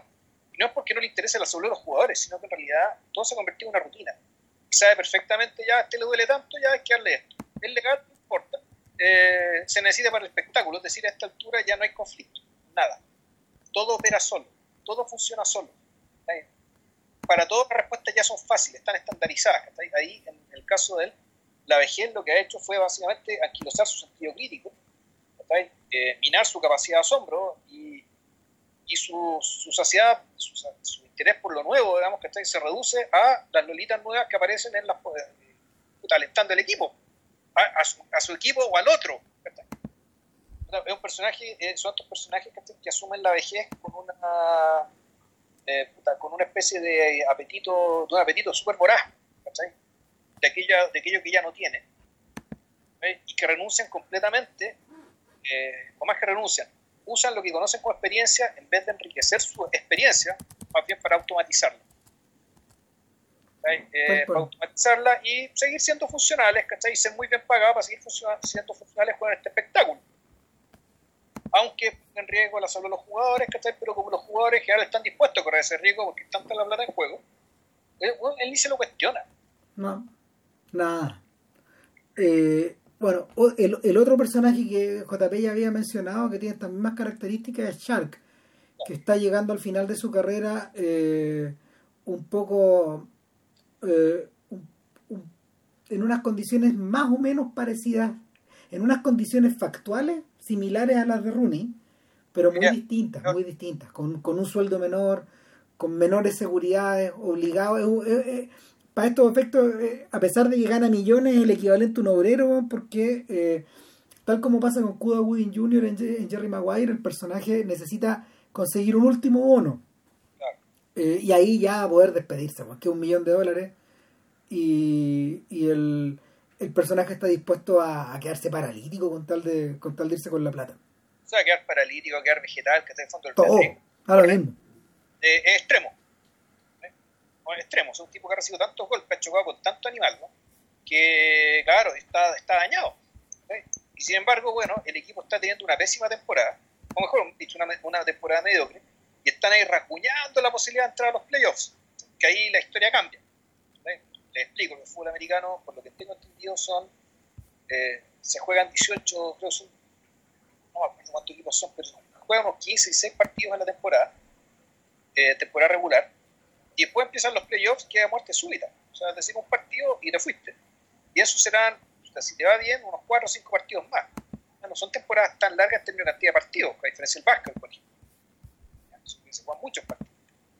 Y, claro, el, punto es que si no llegaba a los playoffs, perdimos una cantidad de plata por las entradas, por la tele, por la publicidad, por todo el negocio, por todo lo que se sabe. Entonces, esta película parte eh, en un partido, un domingo cualquiera. Eh, que se puede ganar y perder. Que claro, un domingo cualquiera, puta, le toca perder al equipo y, no solamente pierde el partido, sino que pierden a Cap Rooney, el, quarterback, el mariscal de campo, el personaje de Dennis Quaid, y pierden también al suplente. Que se lesiona, entonces entra en escena el otro protagonista de la película, que vendría a ser también otro Terego Stone, eh, pero el Stone joven. El Stone salvaje, el, el Stone incontrolable. Claro, incontrolable. Cuando, cuando yo, cuando lo estábamos comentando unos días antes, a propósito de esto, yo le decía a Vilches que el personaje, el personaje es muy está muy referenciado al de al de Charlie Sheen en, en Wall Street que es otro filme donde importan los padres, donde importa el dinero, donde importa la donde importa una sociedad que de lejos parece vista de hormiga, pero que Stone es capaz como de, de, de, de, de hacer una lupa fulminante sobre algunos aspectos. Buena película. O sea, probablemente, probablemente están, todo lo que está envejecido en la película, eso es interesante, todo lo que está envejecido en la película corresponde a estructuras de época, a artefactos de época, a recreación. Entonces hoy día, más que nunca, más que nunca la película refleja muy bien esa era eh, mitad de los 80, Yapi, eh, Wall Street, dinero, etcétera Mesa de dinero, American Psycho. La refleja oh. muy, muy bien. Como si, oh. Es como si fueran los años 30, de, de, los, de, los, de los American Psycho es una película de la que hemos mencionado harto últimamente. Sí, pero la película no es tan buena. No, la película no es tan buena, ese es el problema. Pero, pero, pero bueno, tal vez deberíamos echarle una mirada, bueno. Lo que pasa es que eh, eh, eh, no es esa película nomás, sino que hay otras que hay otras que giran en torno con el mismo fenómeno. Deberíamos mirarla de nuevo. Bueno. Eh, el asunto es que el asunto es que el asunto es que todo el partido inicial en el fondo del primer acto donde aparece ¿por qué? porque ahí aparece el, el, el, ser el conflicto de la película que cuál es qué va a pasar con la estrella emergente que a punta de suerte y mala suerte. Eh, puta emerge en este partido. El partido lo pierde por un error idiota un equipo que está en descomposición. Pero el tipo este tipo este, este, joven interpretado por Jamie Foxx el tercer quarterback, el reserva del reserva, no ni siquiera sabía el nombre, entra y logra dos touchdowns, que para un partido es mucho, o sea, medio, para medio tiempo es mucho. Entonces, la, entonces claro, termina este primer acto donde nos presentan todo el mosaico de lo que gira en torno a este negocio. Ah, pero espérate, se nos está yendo una cosa. Ya, dime. De media que es el otro lado de la ecuación, porque esto es tan completo, que incluso, incluso eh, hay espacio para, hay espacio para mencionar también a los a los reporteros, a todo lo que circula un poco, hasta toda, a toda la mugre que circula un poco en torno alrededor de esta weá, y a veces, a veces, a veces mugre bien desagradable. O sea, también... la mirada que está puesta ahí, hay, uno ve que por una parte están los reporteros más o menos serios, donde, está el mismo Stone hace un cameo ahí, Claro, que, interpreta un personaje llamado Tug, que, que a ver, ocurre, ocurre una cosa que, que, es bien llamativa. Eh, los medios locales cubren por lo general los partidos con mucha pasión y por lo mismo hay, hay comentaristas que viajan con el equipo. Finalmente, que juegan a local en algunos casos. O sea, de hecho, vemos que Stone celebra el triunfo de los Sharks como un local con todo el alma. Pero por otro lado está Jack Rose, que es el periodista, que es el periodista tipo CNN o ESPN, que tiene su espacio en el Sports Center que, corresponda y él cubre, él cubre con columnas para el diario, él cubre con un programa en la tele y, es un sujeto que eh, mejor descríbelo tú, porque tú tenías un feel particular respecto a estas ratas, O sea, mira, el, yo creo que el, son estos periodistas que en fondo cubren el deporte eh, como si fuera un poco farándula, como si fuera un espectáculo más. Que en realidad lo que hacen, su función, más que agregarle claridad a las cosas, lo que hacen es agregarle estridencia. En el fondo es hacer que todo suene más fuerte, que todo meta más bulla, que todo esté más presente, sea más, entre comillas, inevitable, pero que no te agrega ni un peso ni un gramo a una mayor comprensión ni disfrute del juego. En el fondo es esta gente que, exacerba el fútbol como un entretenimiento dentro de todo bastante vacío y en realidad reemplazable. El, porque lo, lo, que él, lo que él exalta del, juego, y eso se nota sobre todo en las entrevistas, Puta, el, eh, puta, la cizaña, la mozoña, el pelambre, muy poco análisis y comprensión de, cómo se está jugando, de los, puta, del estilo de juego, digamos, de las particularidades de cada jugador o de cada equipo. Entonces, puta, claro, el personaje está puesto ahí como una es una lacra, pero es una lacra que es necesaria, porque en fondo también hay que, hay que reconocerlo. En torno a estos espectáculos, hay mucho público que en realidad no tiene idea del juego. No, necesita tenerla, ¿cachai? Porque en fondo lo que, lo que, lo que está consumiendo, más que el, acceso a una tradición que lleva muchos años, que ha evolucionando y la que tú, quieres aprender y entender, eh, tú lo que estás consumiendo es básicamente emoción. Es entretenimiento. Claro, pero un entretenimiento basado en emociones, ¿cachai? Sí. emociones, emociones más intensas, ¿cachai? Que las que sueles tener en tu vida cotidiana.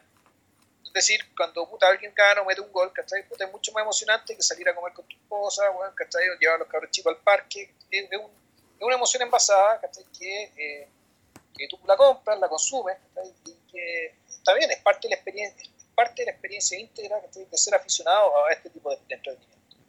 ¿cachai? Pero, pero, puta, en, el fondo, la, este tipo de personajes, y uno podría decir lo mismo de muchos comentaristas, sobre todo relatores deportivos, los terminan endiosando, digamos, ahí de Claudio Palma, qué sé yo. Es que a eso iba, cuando te escucho hablar de estos jugadores que en el fondo son como la claque, son como un fan más, un fan profesional. Claro, un fan más que el, el, de una especie de porrista profesional ahí que te exacerba la mera emoción del partido. Y que puta, muy rara vez son acompañados por comentaristas que sí te dan claridad respecto a lo que está pasando como como juego, como combate, porque eso es, como estrategia o como táctica. Porque puta, tiene, todo tiene muchos niveles. Entonces, hay, hay comentaristas que le meten, que, que comentan eso, y lo comentan bien. Y hay otros que no. Y hay relatores que en el fondo entienden que lo importante no son ellos, lo importante es lo, realmente lo que está pasando en la cancha. Y hay otros que no, porque en el fondo se vuelven importantes ellos porque hacen que la experiencia de jugar el partido puta, te dé más emoción, pero esta emoción que en el fondo tú estás consumiendo. La emoción que estás consumiendo. En el fondo es una, es una premisa de tu consumo más que un resultado esperable de un juego bien realizado y al mismo tiempo bien comprendido. Es decir, puta, si tu equipo gana después de jugar la raja y que tú te das cuenta de por qué juega la raja y, y estás feliz con la raja de ese triunfo y creo que tú lo disfrutas más que, ah, pues si entendí una weá que mete un gol, oh, gol sí, y, y, te olvidas. Mira, el próximo domingo y ahí como que ya le dimos vuelta a todos estos personajes y, y, tal vez sería, sería un buen momento como para plantearse otra duda. ¿Cachai? Que la descripción del mundo que del mundo deportivo, de lo que gira en torno a los Sharks, es tan detallada, es tan polisémica, eh, es tan multilateral y, y, atiende, atiende a tanta atiende a tantos intereses que derrumba, fíjate, una idea que uno podría formular una idea bastante vulgar que uno podría formular al respecto de la película. Y es que, eh, por lo general, cuando, cuando directores como Stone trabajan en esta lógica, eh, el crítico revierte a decir, no, lo que pasa es que el tipo lo que, lo que está haciendo es que está haciendo una metáfora acerca del negocio del cine. ¿Cachai? Eh, y, él es el, él, eh, eh, como director, él es el entrenador, etcétera, ¿cachai? Y el periodista Jack Rose sería punto crítico, weón, que se tiene bien, bien, bien también. Son estos críticos de la tele, no sé, lo que tú querés. O, o, estos, estos periodistas de espectáculo tipo Entertainment Tonight. No, que, que, ponen, que ponen numeritos, weón, ¿cachai? Claro. Ahora, yo creo que la película puede funcionar en esa lógica, pero en realidad sería muy mezquino dejarla en ese, en ese plano. Eh, es, poco, interesante. Es poco interesante porque, porque finalmente, finalmente la finalmente le cortáis la ara y le cortáis los brazos. Yo tengo la sensación de que esto en absoluto es una metáfora, es una metáfora acerca del negocio. Esto es más ambicioso que eso. Yo creo que esto es una metáfora acerca como de la, acerca de la de las características del mundo del final del siglo XX. Ahora, mira, ni siquiera, de partida, ni siquiera es una metáfora. Si, no, fuera, si fuera una metáfora, el, la NFL la, la, habría, la habría aceptado, yo creo. ¿Por qué? Porque una metáfora, ¿cachai? esto es más bien un retrato, un, un retrato, yo diría un retrato, no una denuncia necesariamente. Hay, hay elementos que, son denunciados, claramente, eh, que, son incluso penalmente denunciables, sobre todo la conducta del médico. Eh, pero sí, pues hay, hay percepciones que eh, puestas ahí, tú decís, bueno, esto, esto que estoy viendo además tiene la, eh, más que una figura literaria, esto es una un juicio de hecho. Esto que estoy mostrando es cierto. Y esto que estoy mostrando, eh, y hágase su opinión al respecto, digamos, y él, y él también la tiene. Esto mm. conversamos con que hay una escena de la película, en el partido crucial, en que Cristian Pañachi está viendo el partido, está en el box, está con todos los dueños, el comisionado del, de la NFL, con los dueños, empresarios de otro equipo, qué sé yo.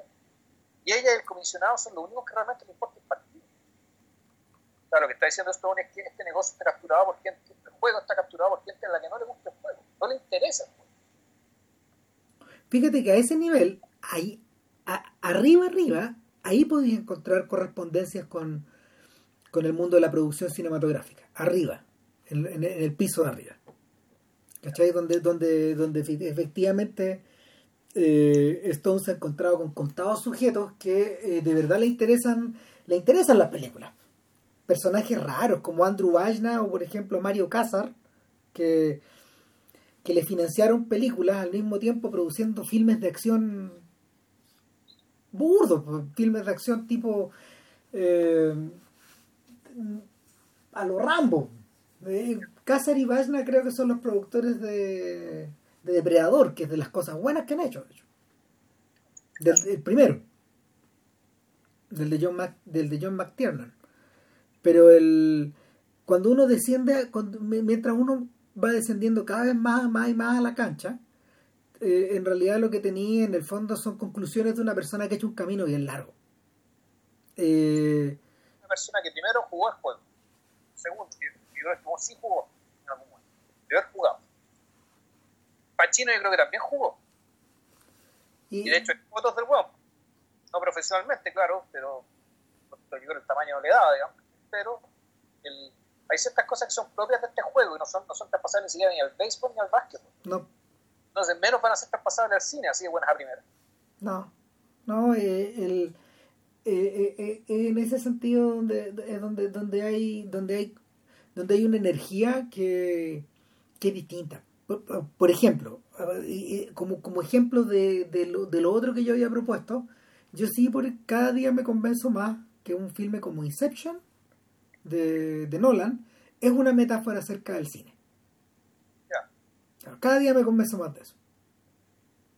Pero, pero es aceptable en Nolan no solo porque es un tipo que es más joven, eh, pero que de verdad es un sujeto que, que al cual la, al cual la, la, experiencia audiovisual le ocupa buena parte de su buena parte como del probablemente el 90% de su día Stone es un sujeto que para todos los efectos a esa altura estaba más, más interesado en política y en sociedad que, que en las películas.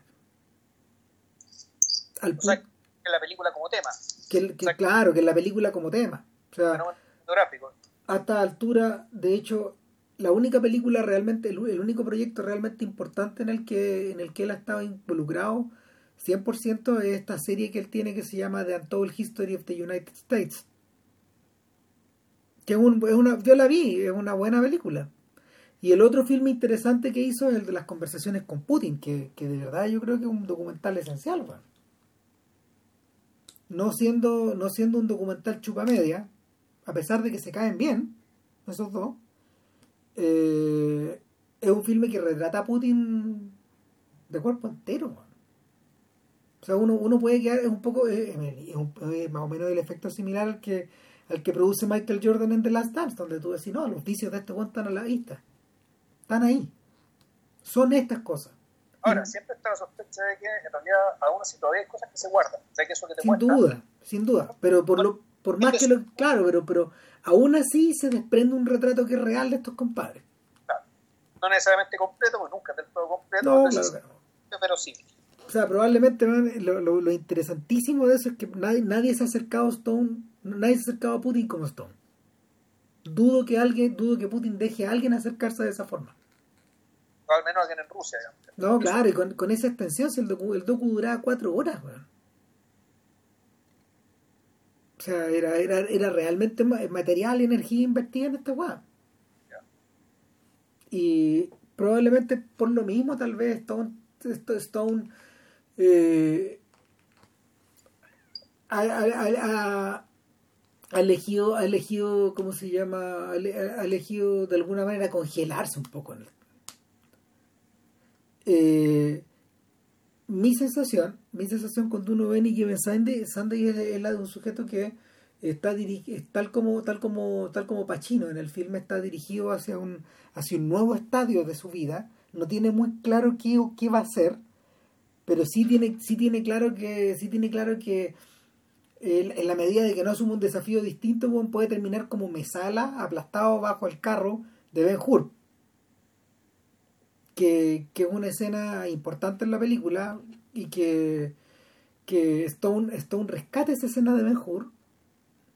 Eh, deja la tele prendida en la habitación del entrenador el día que Willy Beeman va, va, a visitar al entrenador porque lo invita a comer. Y eso es como que ahí te están ungiendo. Hasta que te están ungiendo y es el equivalente a la escena de Alexander, que hace cuando llegan a ver las cuevas.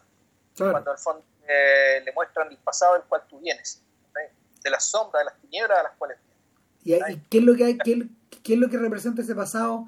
una gran cantidad de trofeos, reconocimientos, eh, figuras, figuras importantísimas de, del fútbol en las que la foto de Pachino está inserta, etcétera, y, también eh, también la experiencia del gladiador. Por eso está ahí Ben Hur puesto.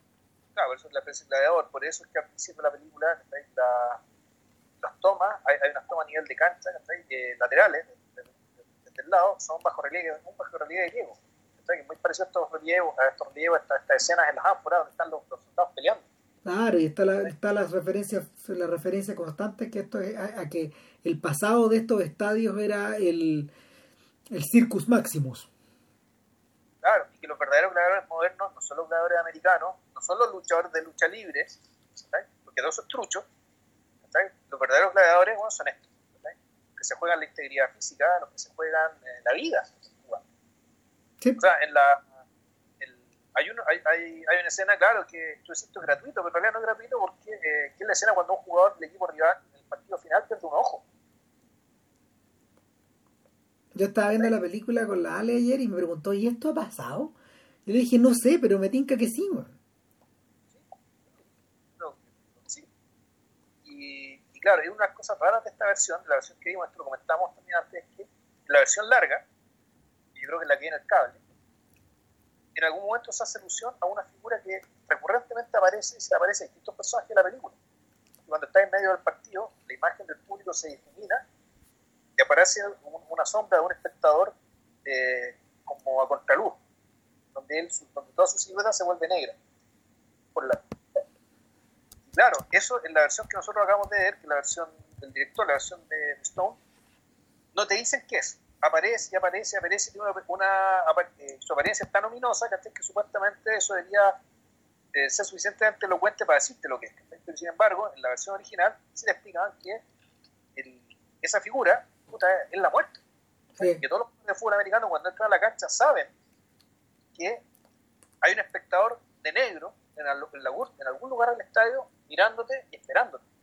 Pero en fondo esto, el, cultura afroamericana ha desarrollado esta superstición semejante a la de los mineros o a la de los pescadores, de estos oficios que, puta, que, se, que tienen que recurrir a, que recurren a estas figuras para darle un poco de sentido a unos trabajos que donde realmente se juegan la vida. A Stone le gustan esta, a todo esto le gustan estos personajes o estas o estas eh, entidades que encarnan que encarnan como no sé, eh, o valores o, o, creencias o símbolos. El águila de Alexander. Eh, o el indio de The Doors, que yo encuentro que es más burdo, pero sirve para los mismos objetivos. Yo creo que en la filmografía de Stone el personaje que está mejor logrado al respecto es el personaje de Sam Waterston en Nixon. que yo no sé si tú lo has visto porque está solo presente en el Director's Cut. Hace tiempo que no la veo. Eh, eh, eh, ese personaje encarna, es encarnado, en, Waterstone encarna a Richard Helms, director del FBI. director del FBI entre el 66 y el 73. Y hay un momento en que los ojos de este hombre se vuelven negros. Y Helms es el demonio. O sea, el, interesantemente, en la película aparece su contrario, que es J. Edgar, eh, Edgar Hoover, el tipo que posee todo el control, toda la información y que, y que, se viste de blanco. E, y es como una figura celestial. O sea, es, igual de malévolo, pero opera, opera en el día. Helms opera en las sombras. Están en las sombras, digamos, que, que, que, que convierte a Hoover en un personaje diurno. Y bueno, volviendo, volviendo a volviendo a Any Sunday, JP decía el otro día que él consideraba que lo que había envejecido en la historia, y yo estoy de acuerdo, lo que había envejecido en la historia es uno de los conflictos centrales. El otro conflicto central en la vida de Stone, en el Stone joven, por decirlo de alguna forma, y son los impulsos de Beeman por, por desbordarlo todo. Es la huevonera, o sea, es, la, en realidad que un impulso propio de su personalidad, porque si fuera algo así, eh, o bueno, como se le diría la, película, el tema se resuelve en seis semanas. Volvemos, en seis semanas este personaje eh, se luce en un partido que pierden, después se luce en dos partidos más donde ganan, por lo tanto aseguran estar en, el, en, la, postemporada, los playoffs, y se le sube tanto luego a la cabeza que deja la cagada y en el último partido de la, de la temporada normal le sacan la chucha. Claro. Le sacan la cresta y el equipo se va se va también, se va a pique moralmente, ya se empiezan a agarrar a combo entre ellos, ¿cachai? Fondo de una ya solución total. Ahora, ¿sabéis qué pasa? El, probablemente probablemente el, el, el, asunto con Beeman es que Stone intenta meter adentro de la película y adentro de esas seis semanas eh, un trayecto que en general largo. es largo, que se produce en una temporada, en una temporada y media en el caso de en el caso de, mm, de The Last Dance por ejemplo yo me hago al día como 15 años. eh, en el caso de The Last Dance como, como la serie tiene tiempo eh, y, va, y va y viene y va y viene a través de las décadas el, hay tiempo para hay tiempo para construir el, el panorama psicológico del joven Michael Jordan eh, sobre todo en las temporadas en que jugó como los dioses, pero era un cabrón, no, no daba la pelota y no había quien lo convenciera de cederla, porque su, su ímpetu por jugar era tan absoluto que era se las comía todas. Eh, no sé, y, la película llega, lo, o sea, la serie llega lo bastante lejos como para proponer con la anuencia de Jordan seguramente, que, parte de la responsabilidad de no haber ganado de no haber ganado su torneo de confederación por lo menos eh, y ser derrotado permanentemente camino en la ruta de los playoffs eh, eh, era su, su incapacidad de soltar. O sea su inmadurez pues, entonces y, y, claro pues, tal como le pasa a Beeman Jordan tiene contratos con comida, contratos con ropa, eh, apariciones en video, fama, nivel, fama de nivel nacional, múltiples, múltiples portadas de revistas, etcétera.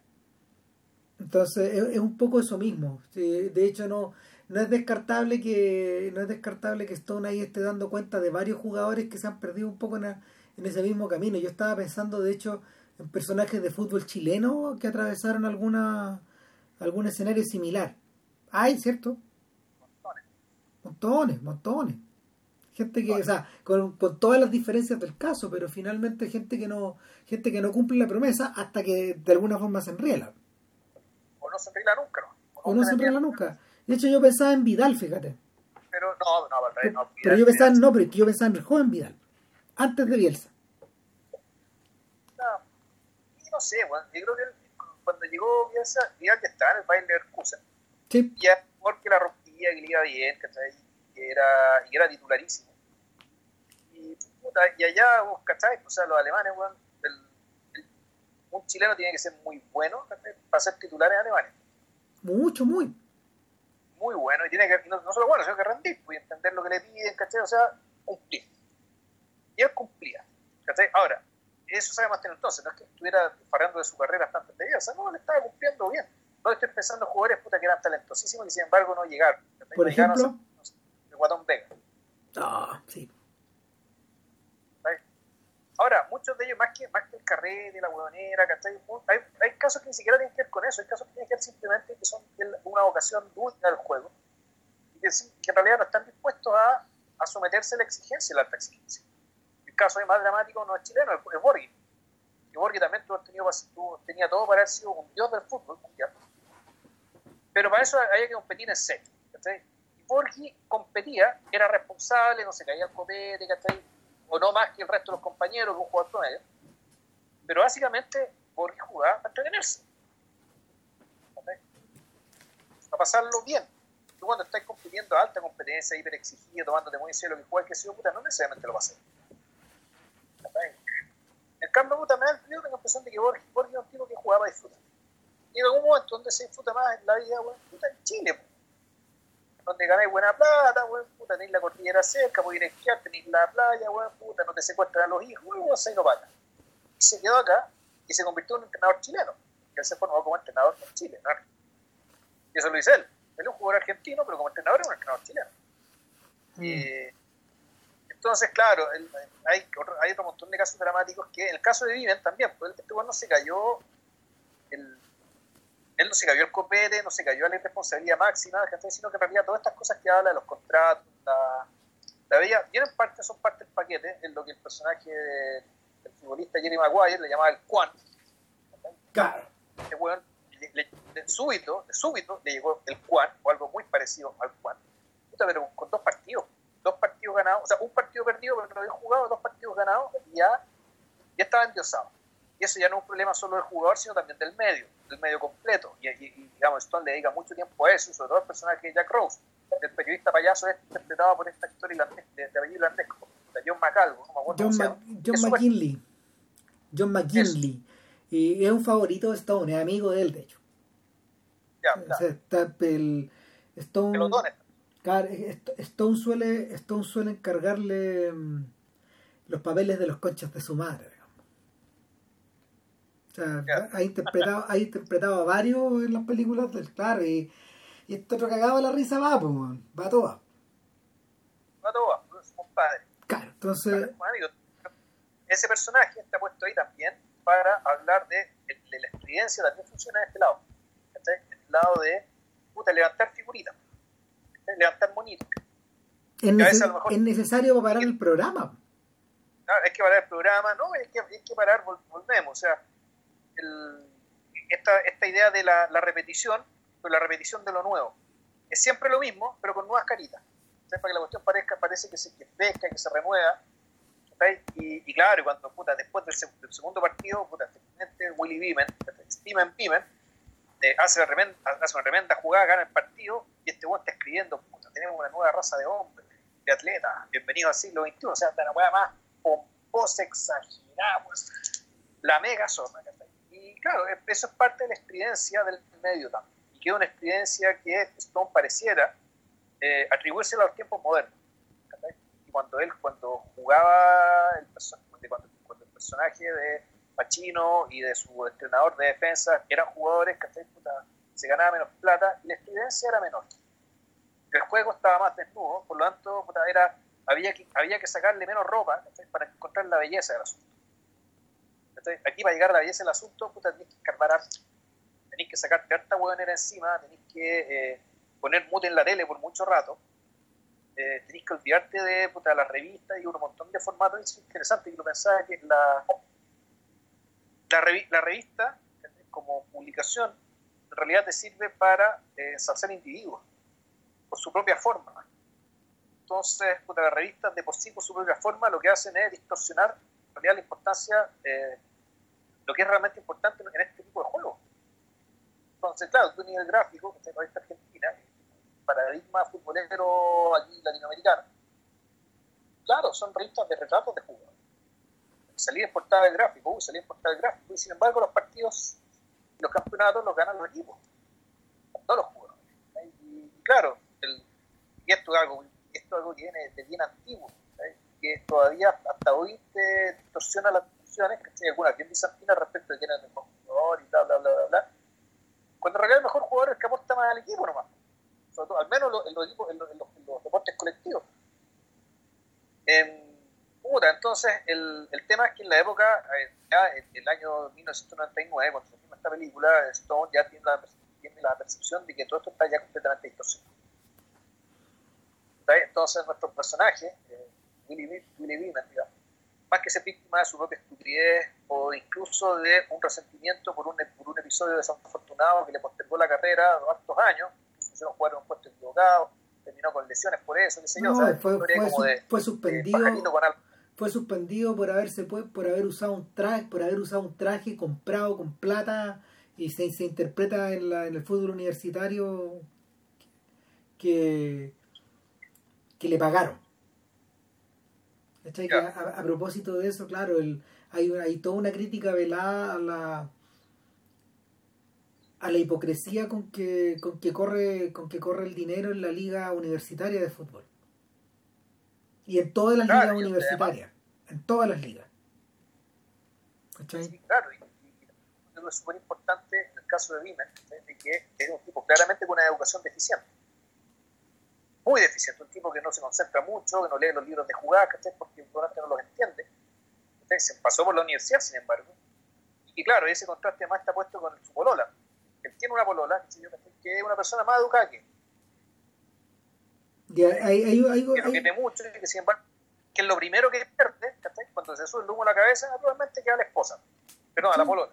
Eh, hay una, hay una constante hay una constante que en el fondo tiene que ver con la- con esto de con esto de sentirse menos que los que están a tu alrededor que es un poco lo que le pasa al personaje de Chin si el personaje de Chin en la historia llega un poco eh, eh, en Wall Street y llega un poco llega un poco de la nada y se con, con- a- apunta apunta desde de habilidad callejera de alguna forma se en- encuentra encuentra a este, a este manager o a este padre sustituto o a este No, este tutor. o a este tutor claro que que, que Michael Douglas y, Gordon. y, es- y Gordon Gekko y es el y es el tutor equivocado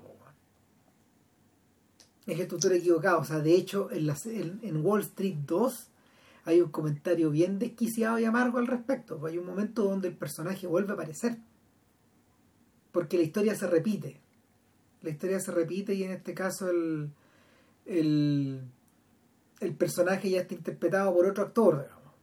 pero pero lo, lo, lo, lo, lo- lo notorio para este ejemplo es que cuando aparece Charlie Chin aparece como Charlie finalmente el protagonista de Two and a Half Men con dos minas a los lados y en el fondo el dice la sigo haciendo pero pero el personaje está totalmente perdido un poco como Charlie Chin po, un sujeto con harta habilidad y con, harta- con educación deficiente también weón. y con, con, con rasgos de genio pero Ahora, ojo, ese no es el caso de Stone, quiero. No, no, no, no es el caso de Stone. Stone. Sí, pero lo, lo, No. lo que, lo que sí pasa con Stone, lo que sí pasa con Stone es que Stone tiene, Stone metido en Hollywood tiene una, una, una década semi perdida en los 70. Teniendo la edad, teniendo una edad similar a la de Scorsese o a la de Spielberg, en el fondo, eh, metido un poco en las fiestas y en las drogas, eh, puta, pierde hartos años por el camino. O sea, y, y, su, y, la reflexión es bien patente, si está, está, está bien presente en, está bien presente en personajes que en el fondo no se protegen a sí mismos. Eh, tiene otras películas que, que giran un poco en torno a estos otros personajes medio ruidosos, eh, mu- de, una, de, una masculinidad desbordante también, que es algo que no hemos mencionado acá, de hecho. Que, que la película, la película se prodiga en símbolos, en signos, en, en, en espejismos de masculinidad que, que son que son de un nivel caricaturesco ya si no son ni para Zizek no no no no no no no no, no, eh, no es que sufren de exceso de masculinidad estos personajes Esto, eh, el desborde es tan grande que parecen, cari parecen caricaturas, de hecho. O sea, sí, pues, hay, hay, un jugador blanco, como tú, que tiene, tiene la cara tatuada, pues, parece, no, parece fuera, es, una mezcla de Gene Simmons con Henry Rollins. Lo que tiene en la cara... Lo que tiene en la cara es el maquillaje de los Misfits. Ya. Eso es lo que tiene en la cara. Y es un buen metalero, y habla de James Hetfield y toda la verdad. Y seguramente es un jugador de fútbol. Tiene el físico. Tiene el físico, ¿no? una montaña, po. Ay, ah. un metro 20 y pesar 150 kilos, tranquilamente. Claro. Y hay un momento en que este va en el baño, en, el, en, las duchas, suelta un cocodrilo. Y claro, se, claro, evidentemente, evidentemente este, el, el, lagarto está ahí para para, para, para morder lo que cuelga. Man. Morder lo que vi. Pero claro, ahí, ahí tú ves que el, esto uno sospecha que es cierto, que el juego es la naturaleza del juego, un juego tan violento, donde te pones tanto. Una vez que termina la batalla, bueno, la, la adrenalina se demorar mucho tiempo en bajar. No baja, y no baja, y no baja baja y no baja y puede ser que sigáis arriba toda la semana hasta el domingo siguiente. Y hay, y, hay, personajes que dan la impresión de que vienen arriba la pelota siempre, arriba de esta pelota, esta, pelota de la, del fondo de la batalla. O sea, la le decía, ¿cuándo baja? estaba ¿En qué momento? Porque, porque eh, está demasiado arriba la pelota, la película. Y bueno, y esa es justamente la idea. La otra película que busca estar así a ese nivel y que también juega con la caricatura, pero, pero yo siento que ahí a Stone se le va la mano, a pesar de que, a pesar de que había una intuición genial por detrás, eh, Natural Born Killers. O sea, la, la, la, intuición genial eh, de, de, Stone es que en el fondo el paroxismo del, el paroxismo del espectáculo. El momento en que, el momento en que, ese momento en que, en que crimen, circo, medios, eh, masculinidad, eh, desborde, todo se junta. Y, y de hecho, de hecho eh, la película la película tiene una cosa a pesar de que no me o sea, a mí no me gusta nada pero y fíjate que no, no la he vuelto a ver tal vez debería pero yo la vi hace poco y mucho chapulín mucho chapulín pero, pero, pero ¿sabéis qué? Yo siento que esa película tiene una conclusión satisfactoria, pero un desarrollo que no es para nada satisfactorio. Me gusta el final. El, al final yo le hallo sentido, pero el camino hacia allá es, eh, probablemente está mucho está, invadido de tarantinismo. si cuando uno se lee el guion de Tarantino es otra cosa. Está hecho de otra manera. Además, cuando Tarantino ha explicado que él dice, yo no le escribí el guion Stone, pero lo que yo sí hice fue escribir este guion en, algún, en un momento que yo pensaba que, yo, que no iba a dirigir nunca una película. Entonces me, me planteé el desafío de escribir algo por encargo, para alguien. No sabía a quién. Sabía que, sabía que esto me interesaba, pero, pero una película que yo sabía que no iba a dirigir. Entonces, eh, siento que ese caos y ese circo y esa energía está mejor repartida acá. O sea, lo, las alusiones las alusiones están tan bien puestas están tan bien colocadas eh, este este momento en que este momento en que a ratos por ejemplo la película parece la película parece apoderarse de esta del, del, del ridículo de Vimen cantando en video y que los videos salen por todos lados por, de, que, de que el video cantando alrededor de la piscina o vendiendo un producto vendiendo vendiendo un suplemento alimenticio aparece por todas partes. Está convertido en una en una suerte como de lugar común de la tele a esta altura. Y, y, y, y, no, y aparte, ¿Sí? aparte, la, puta, mi, mi, internet está como el pico, o sea, no, no que la cuestión se vaya rato. No, ahí decir bien cortito que el, también es sostenible este ritmo de una película como esta, porque en realidad en el fútbol americano las campañas son bien cortas. La temporada de fútbol americano no es larga. Entonces, no es, no, a diferencia de Natural Born Killers, bueno, igual es una ficción, ¿cachai? Pero que efectivamente está arriba de la pelota siempre, en la histeria siempre. En cambio, aquí la película tú puedes decir, que Ya, está bien, este mes se juega el juego. El juego se juega aquí cuatro, tres, cuatro meses al año. ¿Cachai? Que es la temporada de verano. Claro. ¿Aló? Sí, estoy acá, pero no, no, no, no el, el juego no resiste esa intensidad. tampoco. Y los, los jugadores los jugadores cagan en el camino incluso. y, la, misma audiencia, la longitud de estos juegos es astronómica también, son muy largos. ¿Cuánto dura la transmisión? ¿Cuatro horas? Como cuatro horas. Más o menos, por partido. y para Super Bowl, la guay de la larga, y entre medio, entre tiempo, te ponen un show. Sí, todo es show.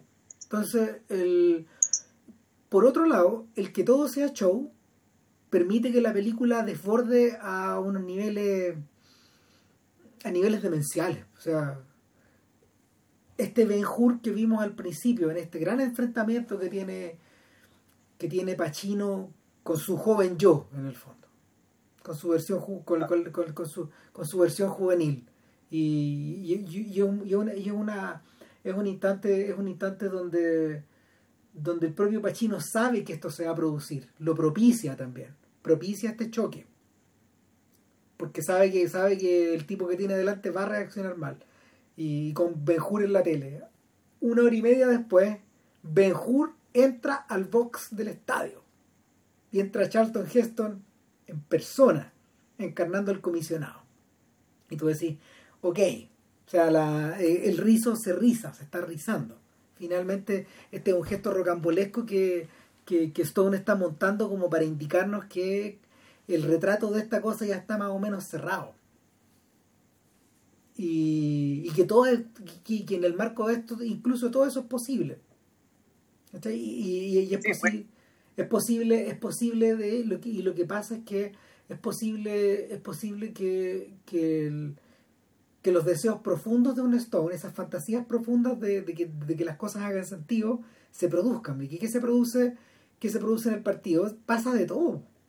Pasa de todo. Primero que nada, eh, a Cameron, el comisionado, Charlton Heston, le dice a Cameron Díaz, te excediste, el miércoles nos encontramos en Nueva York y te vamos a dar, y la comisión te va a dar con todo, por, por haber amenazado ilegalmente con irte a Los Ángeles.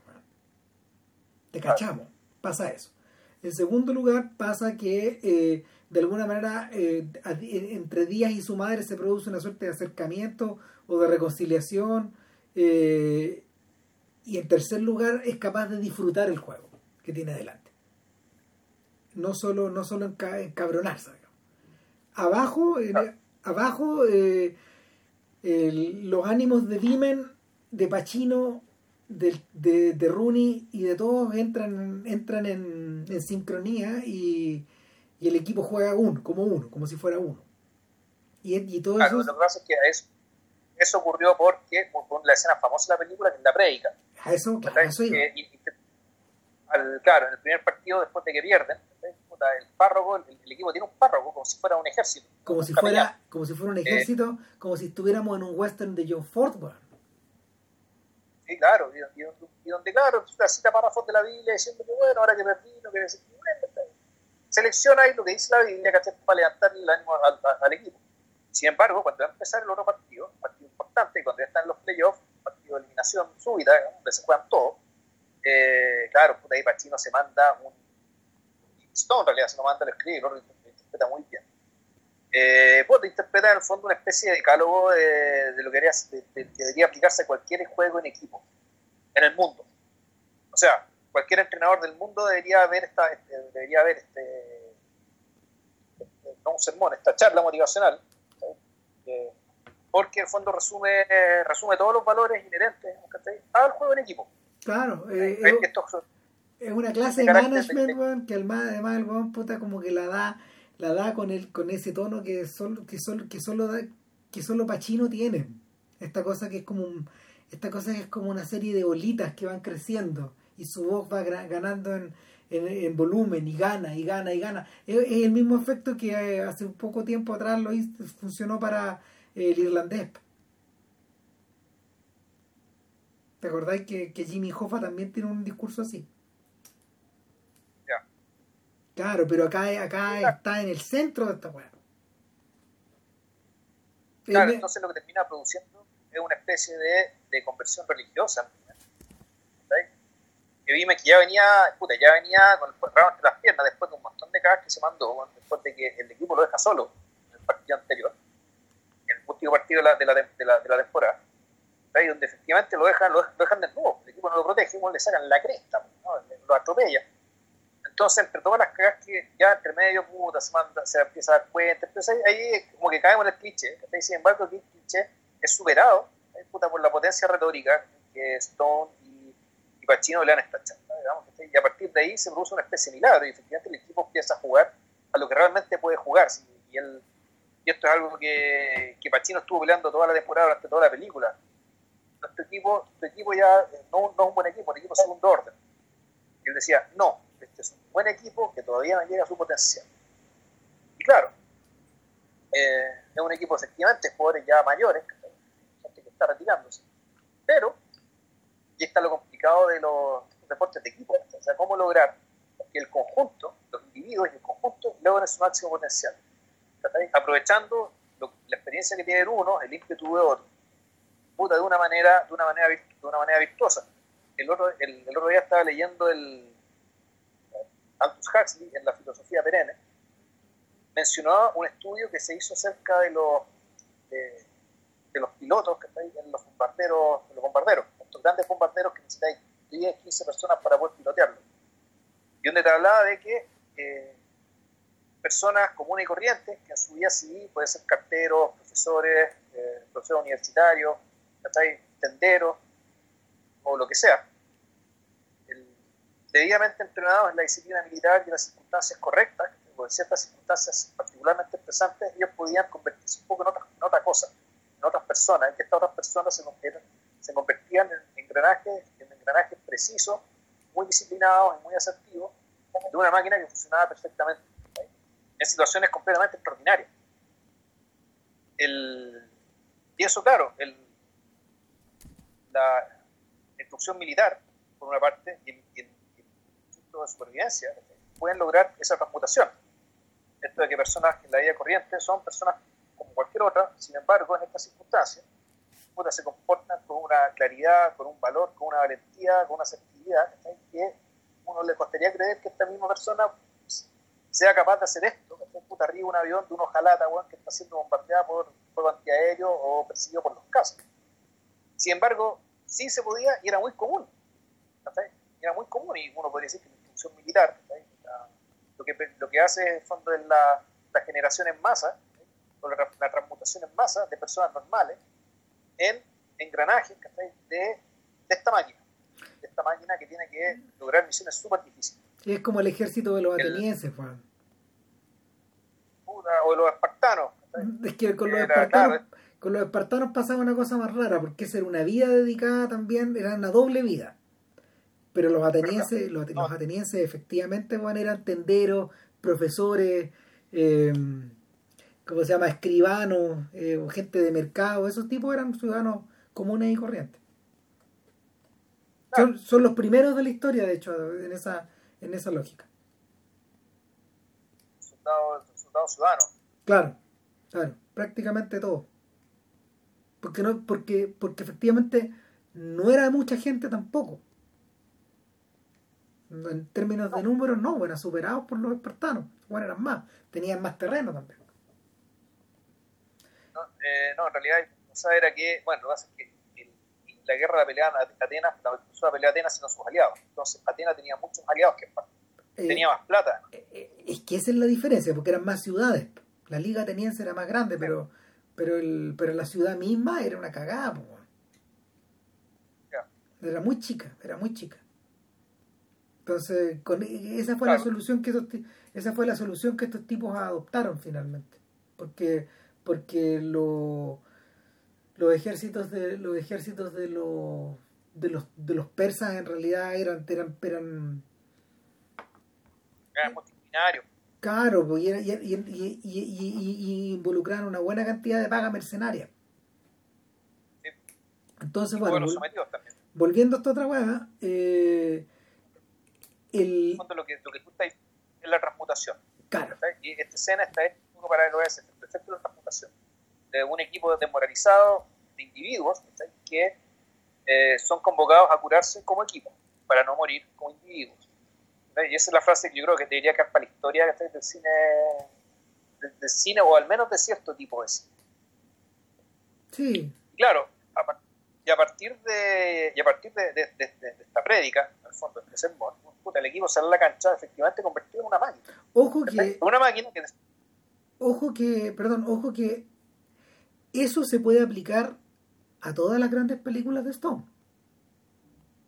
Porque, ¿qué es? porque, porque el, es particularmente importante la gente que rodea, mira, la gente que rodea a, eh, a Jim Garrison en JFK, a Nixon en Nixon, a Alexander en Alexander y, también a Jim Morrison en The Doors. Nunca es solo una persona, sino que es el sujeto rodeado de, de sus semejantes. Siempre, siempre. De hecho, la, de hecho el, descalabro de, de, Nixon es precisamente que esa clica se le desarma se le desarma ah, porque, los van metiendo presos o porque efectivamente van estos tipos estos, estos, tipos son paragones de, demuestran estar convertidos en paragones de inmoralidad claro entonces por eso el elemento realmente trágico de la película es cuando termina solo con que sigue pensando. ¿Sí? bueno tu destino te viene encima. Pero claro y el elemento trágico precisamente ese que antes eran 10 personas que estaban alrededor dando vueltas. Y bueno, y también, eh, no sé, me gusta esto, esto que en el fondo el, que el interés de su personaje también está en su capacidad de generar lealtad. Un personaje que genera lealtad un personaje que merece ser tratado. Y ese es el problema que uno tiene, ¿cachai? Se encuentra con la película que la, debe ser la heredera, ¿cachai? Que es la que, la que pelamos amargamente acá, Vice. Sí. que es un personaje aparentemente incapaz de mantener ese tipo de relaciones, aunque sea, aunque él defienda y crea absolutamente lo opuesto a ti, Nixon sí tenía esa capacidad. Sí, una persona cuya que tenía al menos cierta integridad frente a sus cercanos, que, y, esos cercanos lo seguían y con él armaban algo, algo poderoso, grande y poderoso, como demostró ser. Y que claro, y de ese poder cayó. Total que una vez que está una vez que está conseguido eso, la película puede terminar de forma satisfactoria camino a los, camino a los playoffs. Eh, no, este es el primer partido. No, pero, ah, el primer eh, partido de playoffs. Sí, sí, pero ah, perdón. El, el, primer partido de playoffs, camino, camino hacia camino hacia el camino hacia el super tazón. La Copa Panteón. Ahora, el, por lo que se entendía era que ellos si ganaban, ya se sabía que les tocaba. Lo jugaban con un equipo en Minnesota. Claro. Y esto es importante, pero después cuando te dicen que eh, en el epílogo, es un aspecto de grandeza de la película, esta película no, no, termina con una final, no, termina con que el equipo salga. Lo importante no es eso. Es brillante esa idea. O sea, puta, es una idea, es una idea que en fondo es anti-cliché. Sí, pues, lo que pasa es que lo que pasa es que la, a ver, cuando yo leí, o sea, en los comentarios que tú, en los comentarios que uno, que uno en los comentarios que uno lee de Annie Sunday, eh, por lo general los críticos dicen por favor que es hasta el final de los créditos. Siempre dicen. Porque, porque empiezan los créditos y la película continúa. O sea, la energía de esta película es tan grande, es tan desbordada, que la va sigue después de los créditos. Y, y claro, y lo que sigue después de los créditos es re importante. O sea, cuando uno, cuando uno cree que esta película, esta película cerró con esa escena cliché de Vimen y, y, Tony D'Amato, yo, Al Pacino, caminando por caminando eh, por por la por toda la, por, por, por, un estadio vacío, por un estadio en Texas vacío que en el fondo equivale al de los vaqueros de Texas, al de los Cowboys, perdón, al de los, al de los Cowboys de Dallas. Eh, el equipo historia de la liga. Sí, claro. ¿Equipo cuánto? Poderosísimo. Sí, gigantesco, gigantesco. Y los equipos, los equipos poderosos que, que han ganado más, y tengo entendido que son los 49ers de San Francisco, la, los, vaqueros de Dallas, los aceleros de Pittsburgh también han ganado mucho, y últimamente estamos en hegemonía de New England, de Boston. Sí. Los Patriotas de, de New Inglaterra, que está con Tom Brady como, como emblema.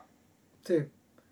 Entonces, el, el, el rollo es que, claro, pues ahí, ahí este, esta es la escena de los cowboys, pues, esta es la escena de los vaqueros, esta es la escena de, de, de estos personajes que de alguna forma man, puta, es una escena a los Howard Hawks. Están sacando conclusiones después de la batalla. Y en algún momento Vimen se da vuelta y Pachino ya no está atrás. Dándole a entender que se va a ¿Sabes ir. qué? No, es- y claro, viene el momento en que además este sujeto reconoce y dice, por primera vez, es que tengo miedo. ¿Sabes? Y, y- y- ¿Qué viene ahora? tengo... Claro, ¿qué viene ahora? Ahora viene todo aquello que superaste, pero multiplicado por mil. ¿Cachai?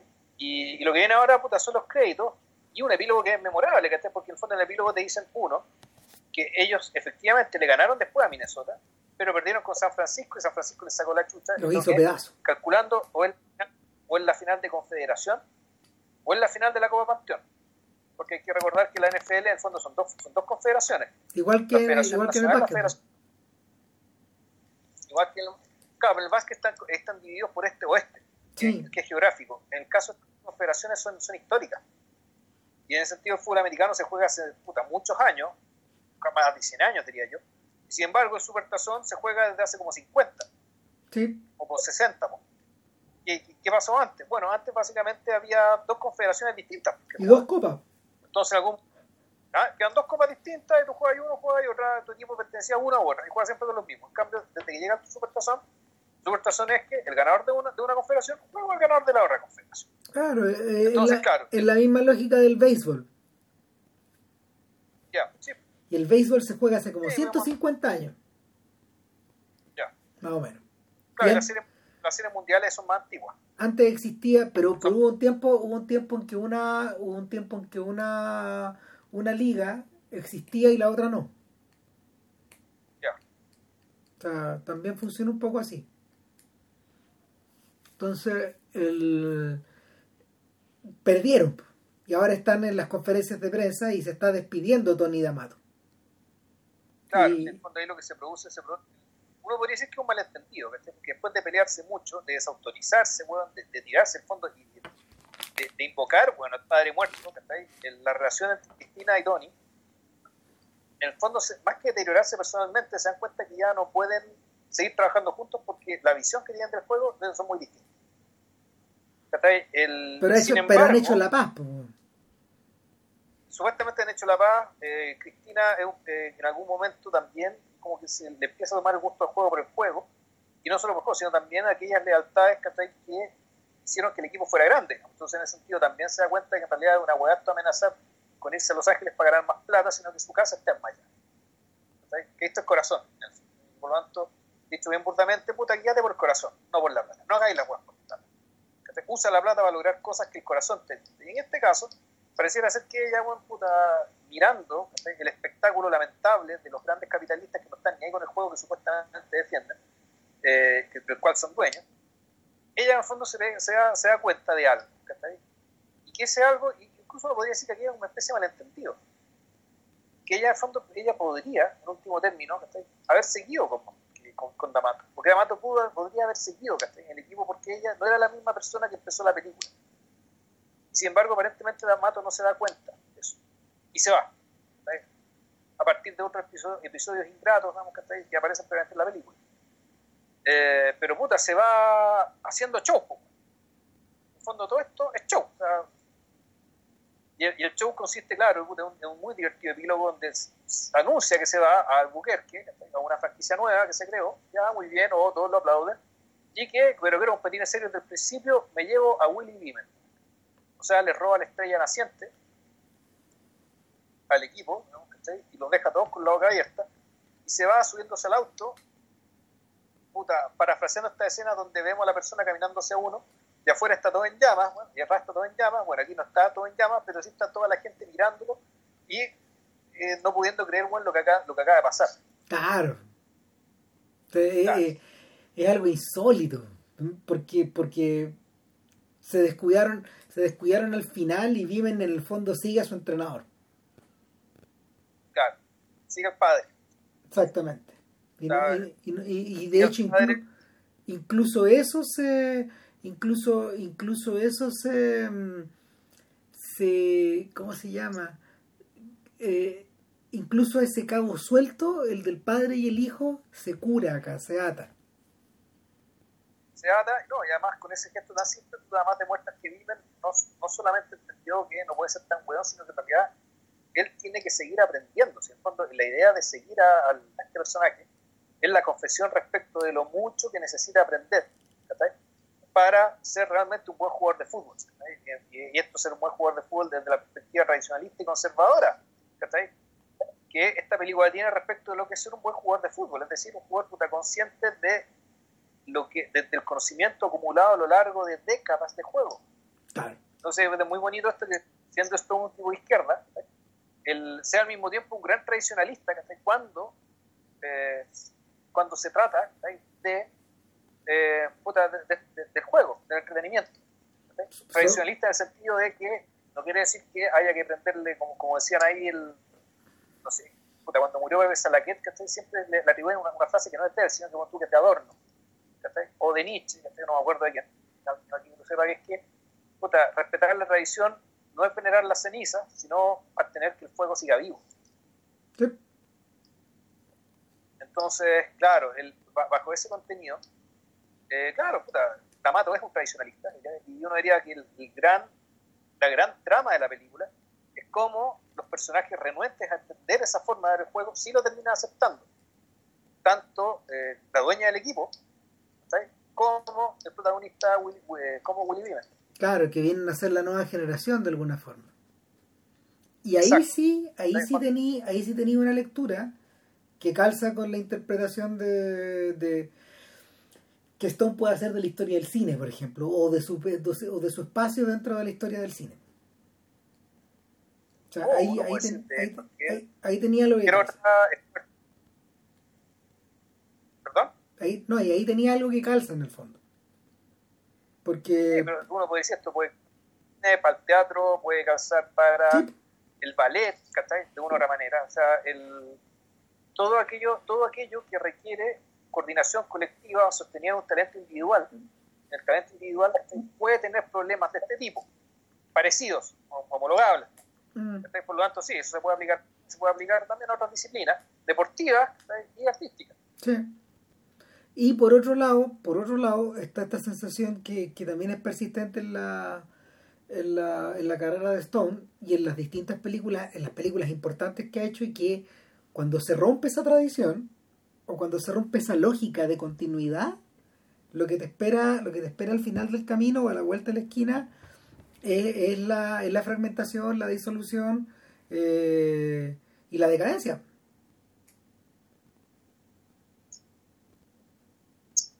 El, el, propio Stone elaboró su historia su historia no contada de Estados Unidos a partir de ese principio. En el fondo la, la voluntad de la voluntad de Estado, de, la voluntad de la de, de, esta, de esta patria digamos de, de, de atornillar de atornillar al revés o de desandarlo de, de, desandar el camino de mistificar de, mistificar equivocadamente donde no tenía que meterse bueno, de desarmar no eso dentro de la esto claramente te va a decir que el, este gran cagazo se produjo en los 70 cuando los neoliberales bueno, se tomaron todo no, no, no, eh, eh, en, en, la, eh, es más atrás. Para, para Stone es más atrás. Ya. Para, para, Stone, para Stone el pecado original, van está en la Segunda Guerra Mundial. Ah, chuta. Por eso, no, sí, por eso es tan interesante mirar la serie. O sea, eh, Stone, Stone le dedica un capítulo en el fondo a la manera en que los americanos negaron la influencia de los soviéticos en, la, en, la, Segunda Guerra Mundial y de la forma en que estos buenos los acuchillaron acuchillaron a esa alianza en el fondo. Entonces, no, sí, sí, es, bien complejo lo que el Juan propone, porque finalmente él dice estos productos de 80 años, de 80 años de ir cayendo. Y, y que, y que en el, el, legado, de, su propio legado está, eh, su propio legado está en haber oficiado de cronista de esta pequeña parte de esta historia de, tener un pequeño rol, una cosa chica, en una orilla de esta, de esta historia. De esta historia que en el fondo está construida por tantas personas. De esta historia de, decadencia que está construida por tanta gente. En el que hay gente, en el que hay gente que trató de apuntalar lo que había y hay otros jóvenes que desfondaron lo que lo que ya estaba lo que, lo que, lo que ya estaba tambaleándose. Entonces, eh, es, parte de eso un poco. Parte del desmantelamiento de América.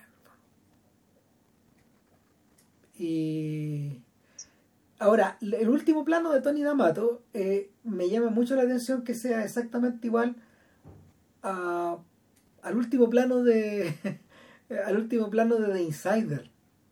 ¿Te acordáis? Que son dos personajes es que van, son dos personajes que van saliendo de un edificio en el fondo y que van dejando un poco su pasado atrás. que dejan una pega. No solo su pasado, dejan una pega. Eh, Dejan una pega por razones de, básicamente, de principio. Sí. Cuando es- esto que decía Lowell Berman respecto, bueno, aquí se quebró algo. Y lo que acaba de pasar acá bueno, con este programa, con esta emisión de, de 2020, era, no me acuerdo, o sea, el sí, programa. el- Tony Tony. No, eh, 60 aquí, claro, Minutes. aquí se quebró algo, ¿cachai? 60 Minutes, exacto. Eh, que hace, claro, hace inviable que yo esté acá. ¿cachai? Y sí, un poco lo mismo. Sí. Es un poco Y lo el mismo mismo. año, además, ¿no? Qué interesante que Pacino esté a cargo de estas dos personas. weón. Se parecen bastante, de hecho. El, entiendo que entiendo que Stone dudó de si era Pacino o era De Niro el personaje. Yo creo que lo que tengo entendido es que originalmente lo que hace es que él compró derechos de un libro sobre el cual iba a hacer esta, una película que era parecida, hasta no sé exactamente la misma. Y él tenía pensado De Niro, sí, originalmente. Pero hace Mm. muchos años antes. Ahora, a su manera, De Niro ya había interpretado un personaje similar o de ciertas características parecidas en Casino. Con otras funciones, otros, otros, otro, otros, otro, otros, ¿cómo se llama? Mm, Otras intuiciones y otras, otros problemas. Pero, pero nada. Sí. Pero claro, pero en el fondo uno veía efectivamente hay una cuestión media nostálgica y, y más que nostálgica, muy derogatoria, muy despectiva ¿cachai? respecto de el, puta, de- del estado actual de aquello que eh, él amó con profunda pasión. Claro. No es distinto, no es distinto a la, a la posición que Garrison tiene, tiene respecto como del caso de, de Kennedy. Que, que en el fondo un, eh, eh, es la crónica de un desengaño. así. Sí, claro. Está bueno, yo creo que siendo 2 horas 12, dejémoslo hasta aquí. Bueno. Sí, mejor. Sí, hablamos Yo de... tengo que darle comida a la weá. Puta madre, bueno. El día laboral, weón. Desastre. Ah, bueno, pero por lo menos ya nos sacamos de encima Nicky po, weón. y, Sí. que- y quedamos con Georges Clusota, Enrique Georges Clusota, ¿no? No sé, po. Eh, tengo que bajar las películas, que no he visto ni una. Puta, pero va a ser entretenido, weón.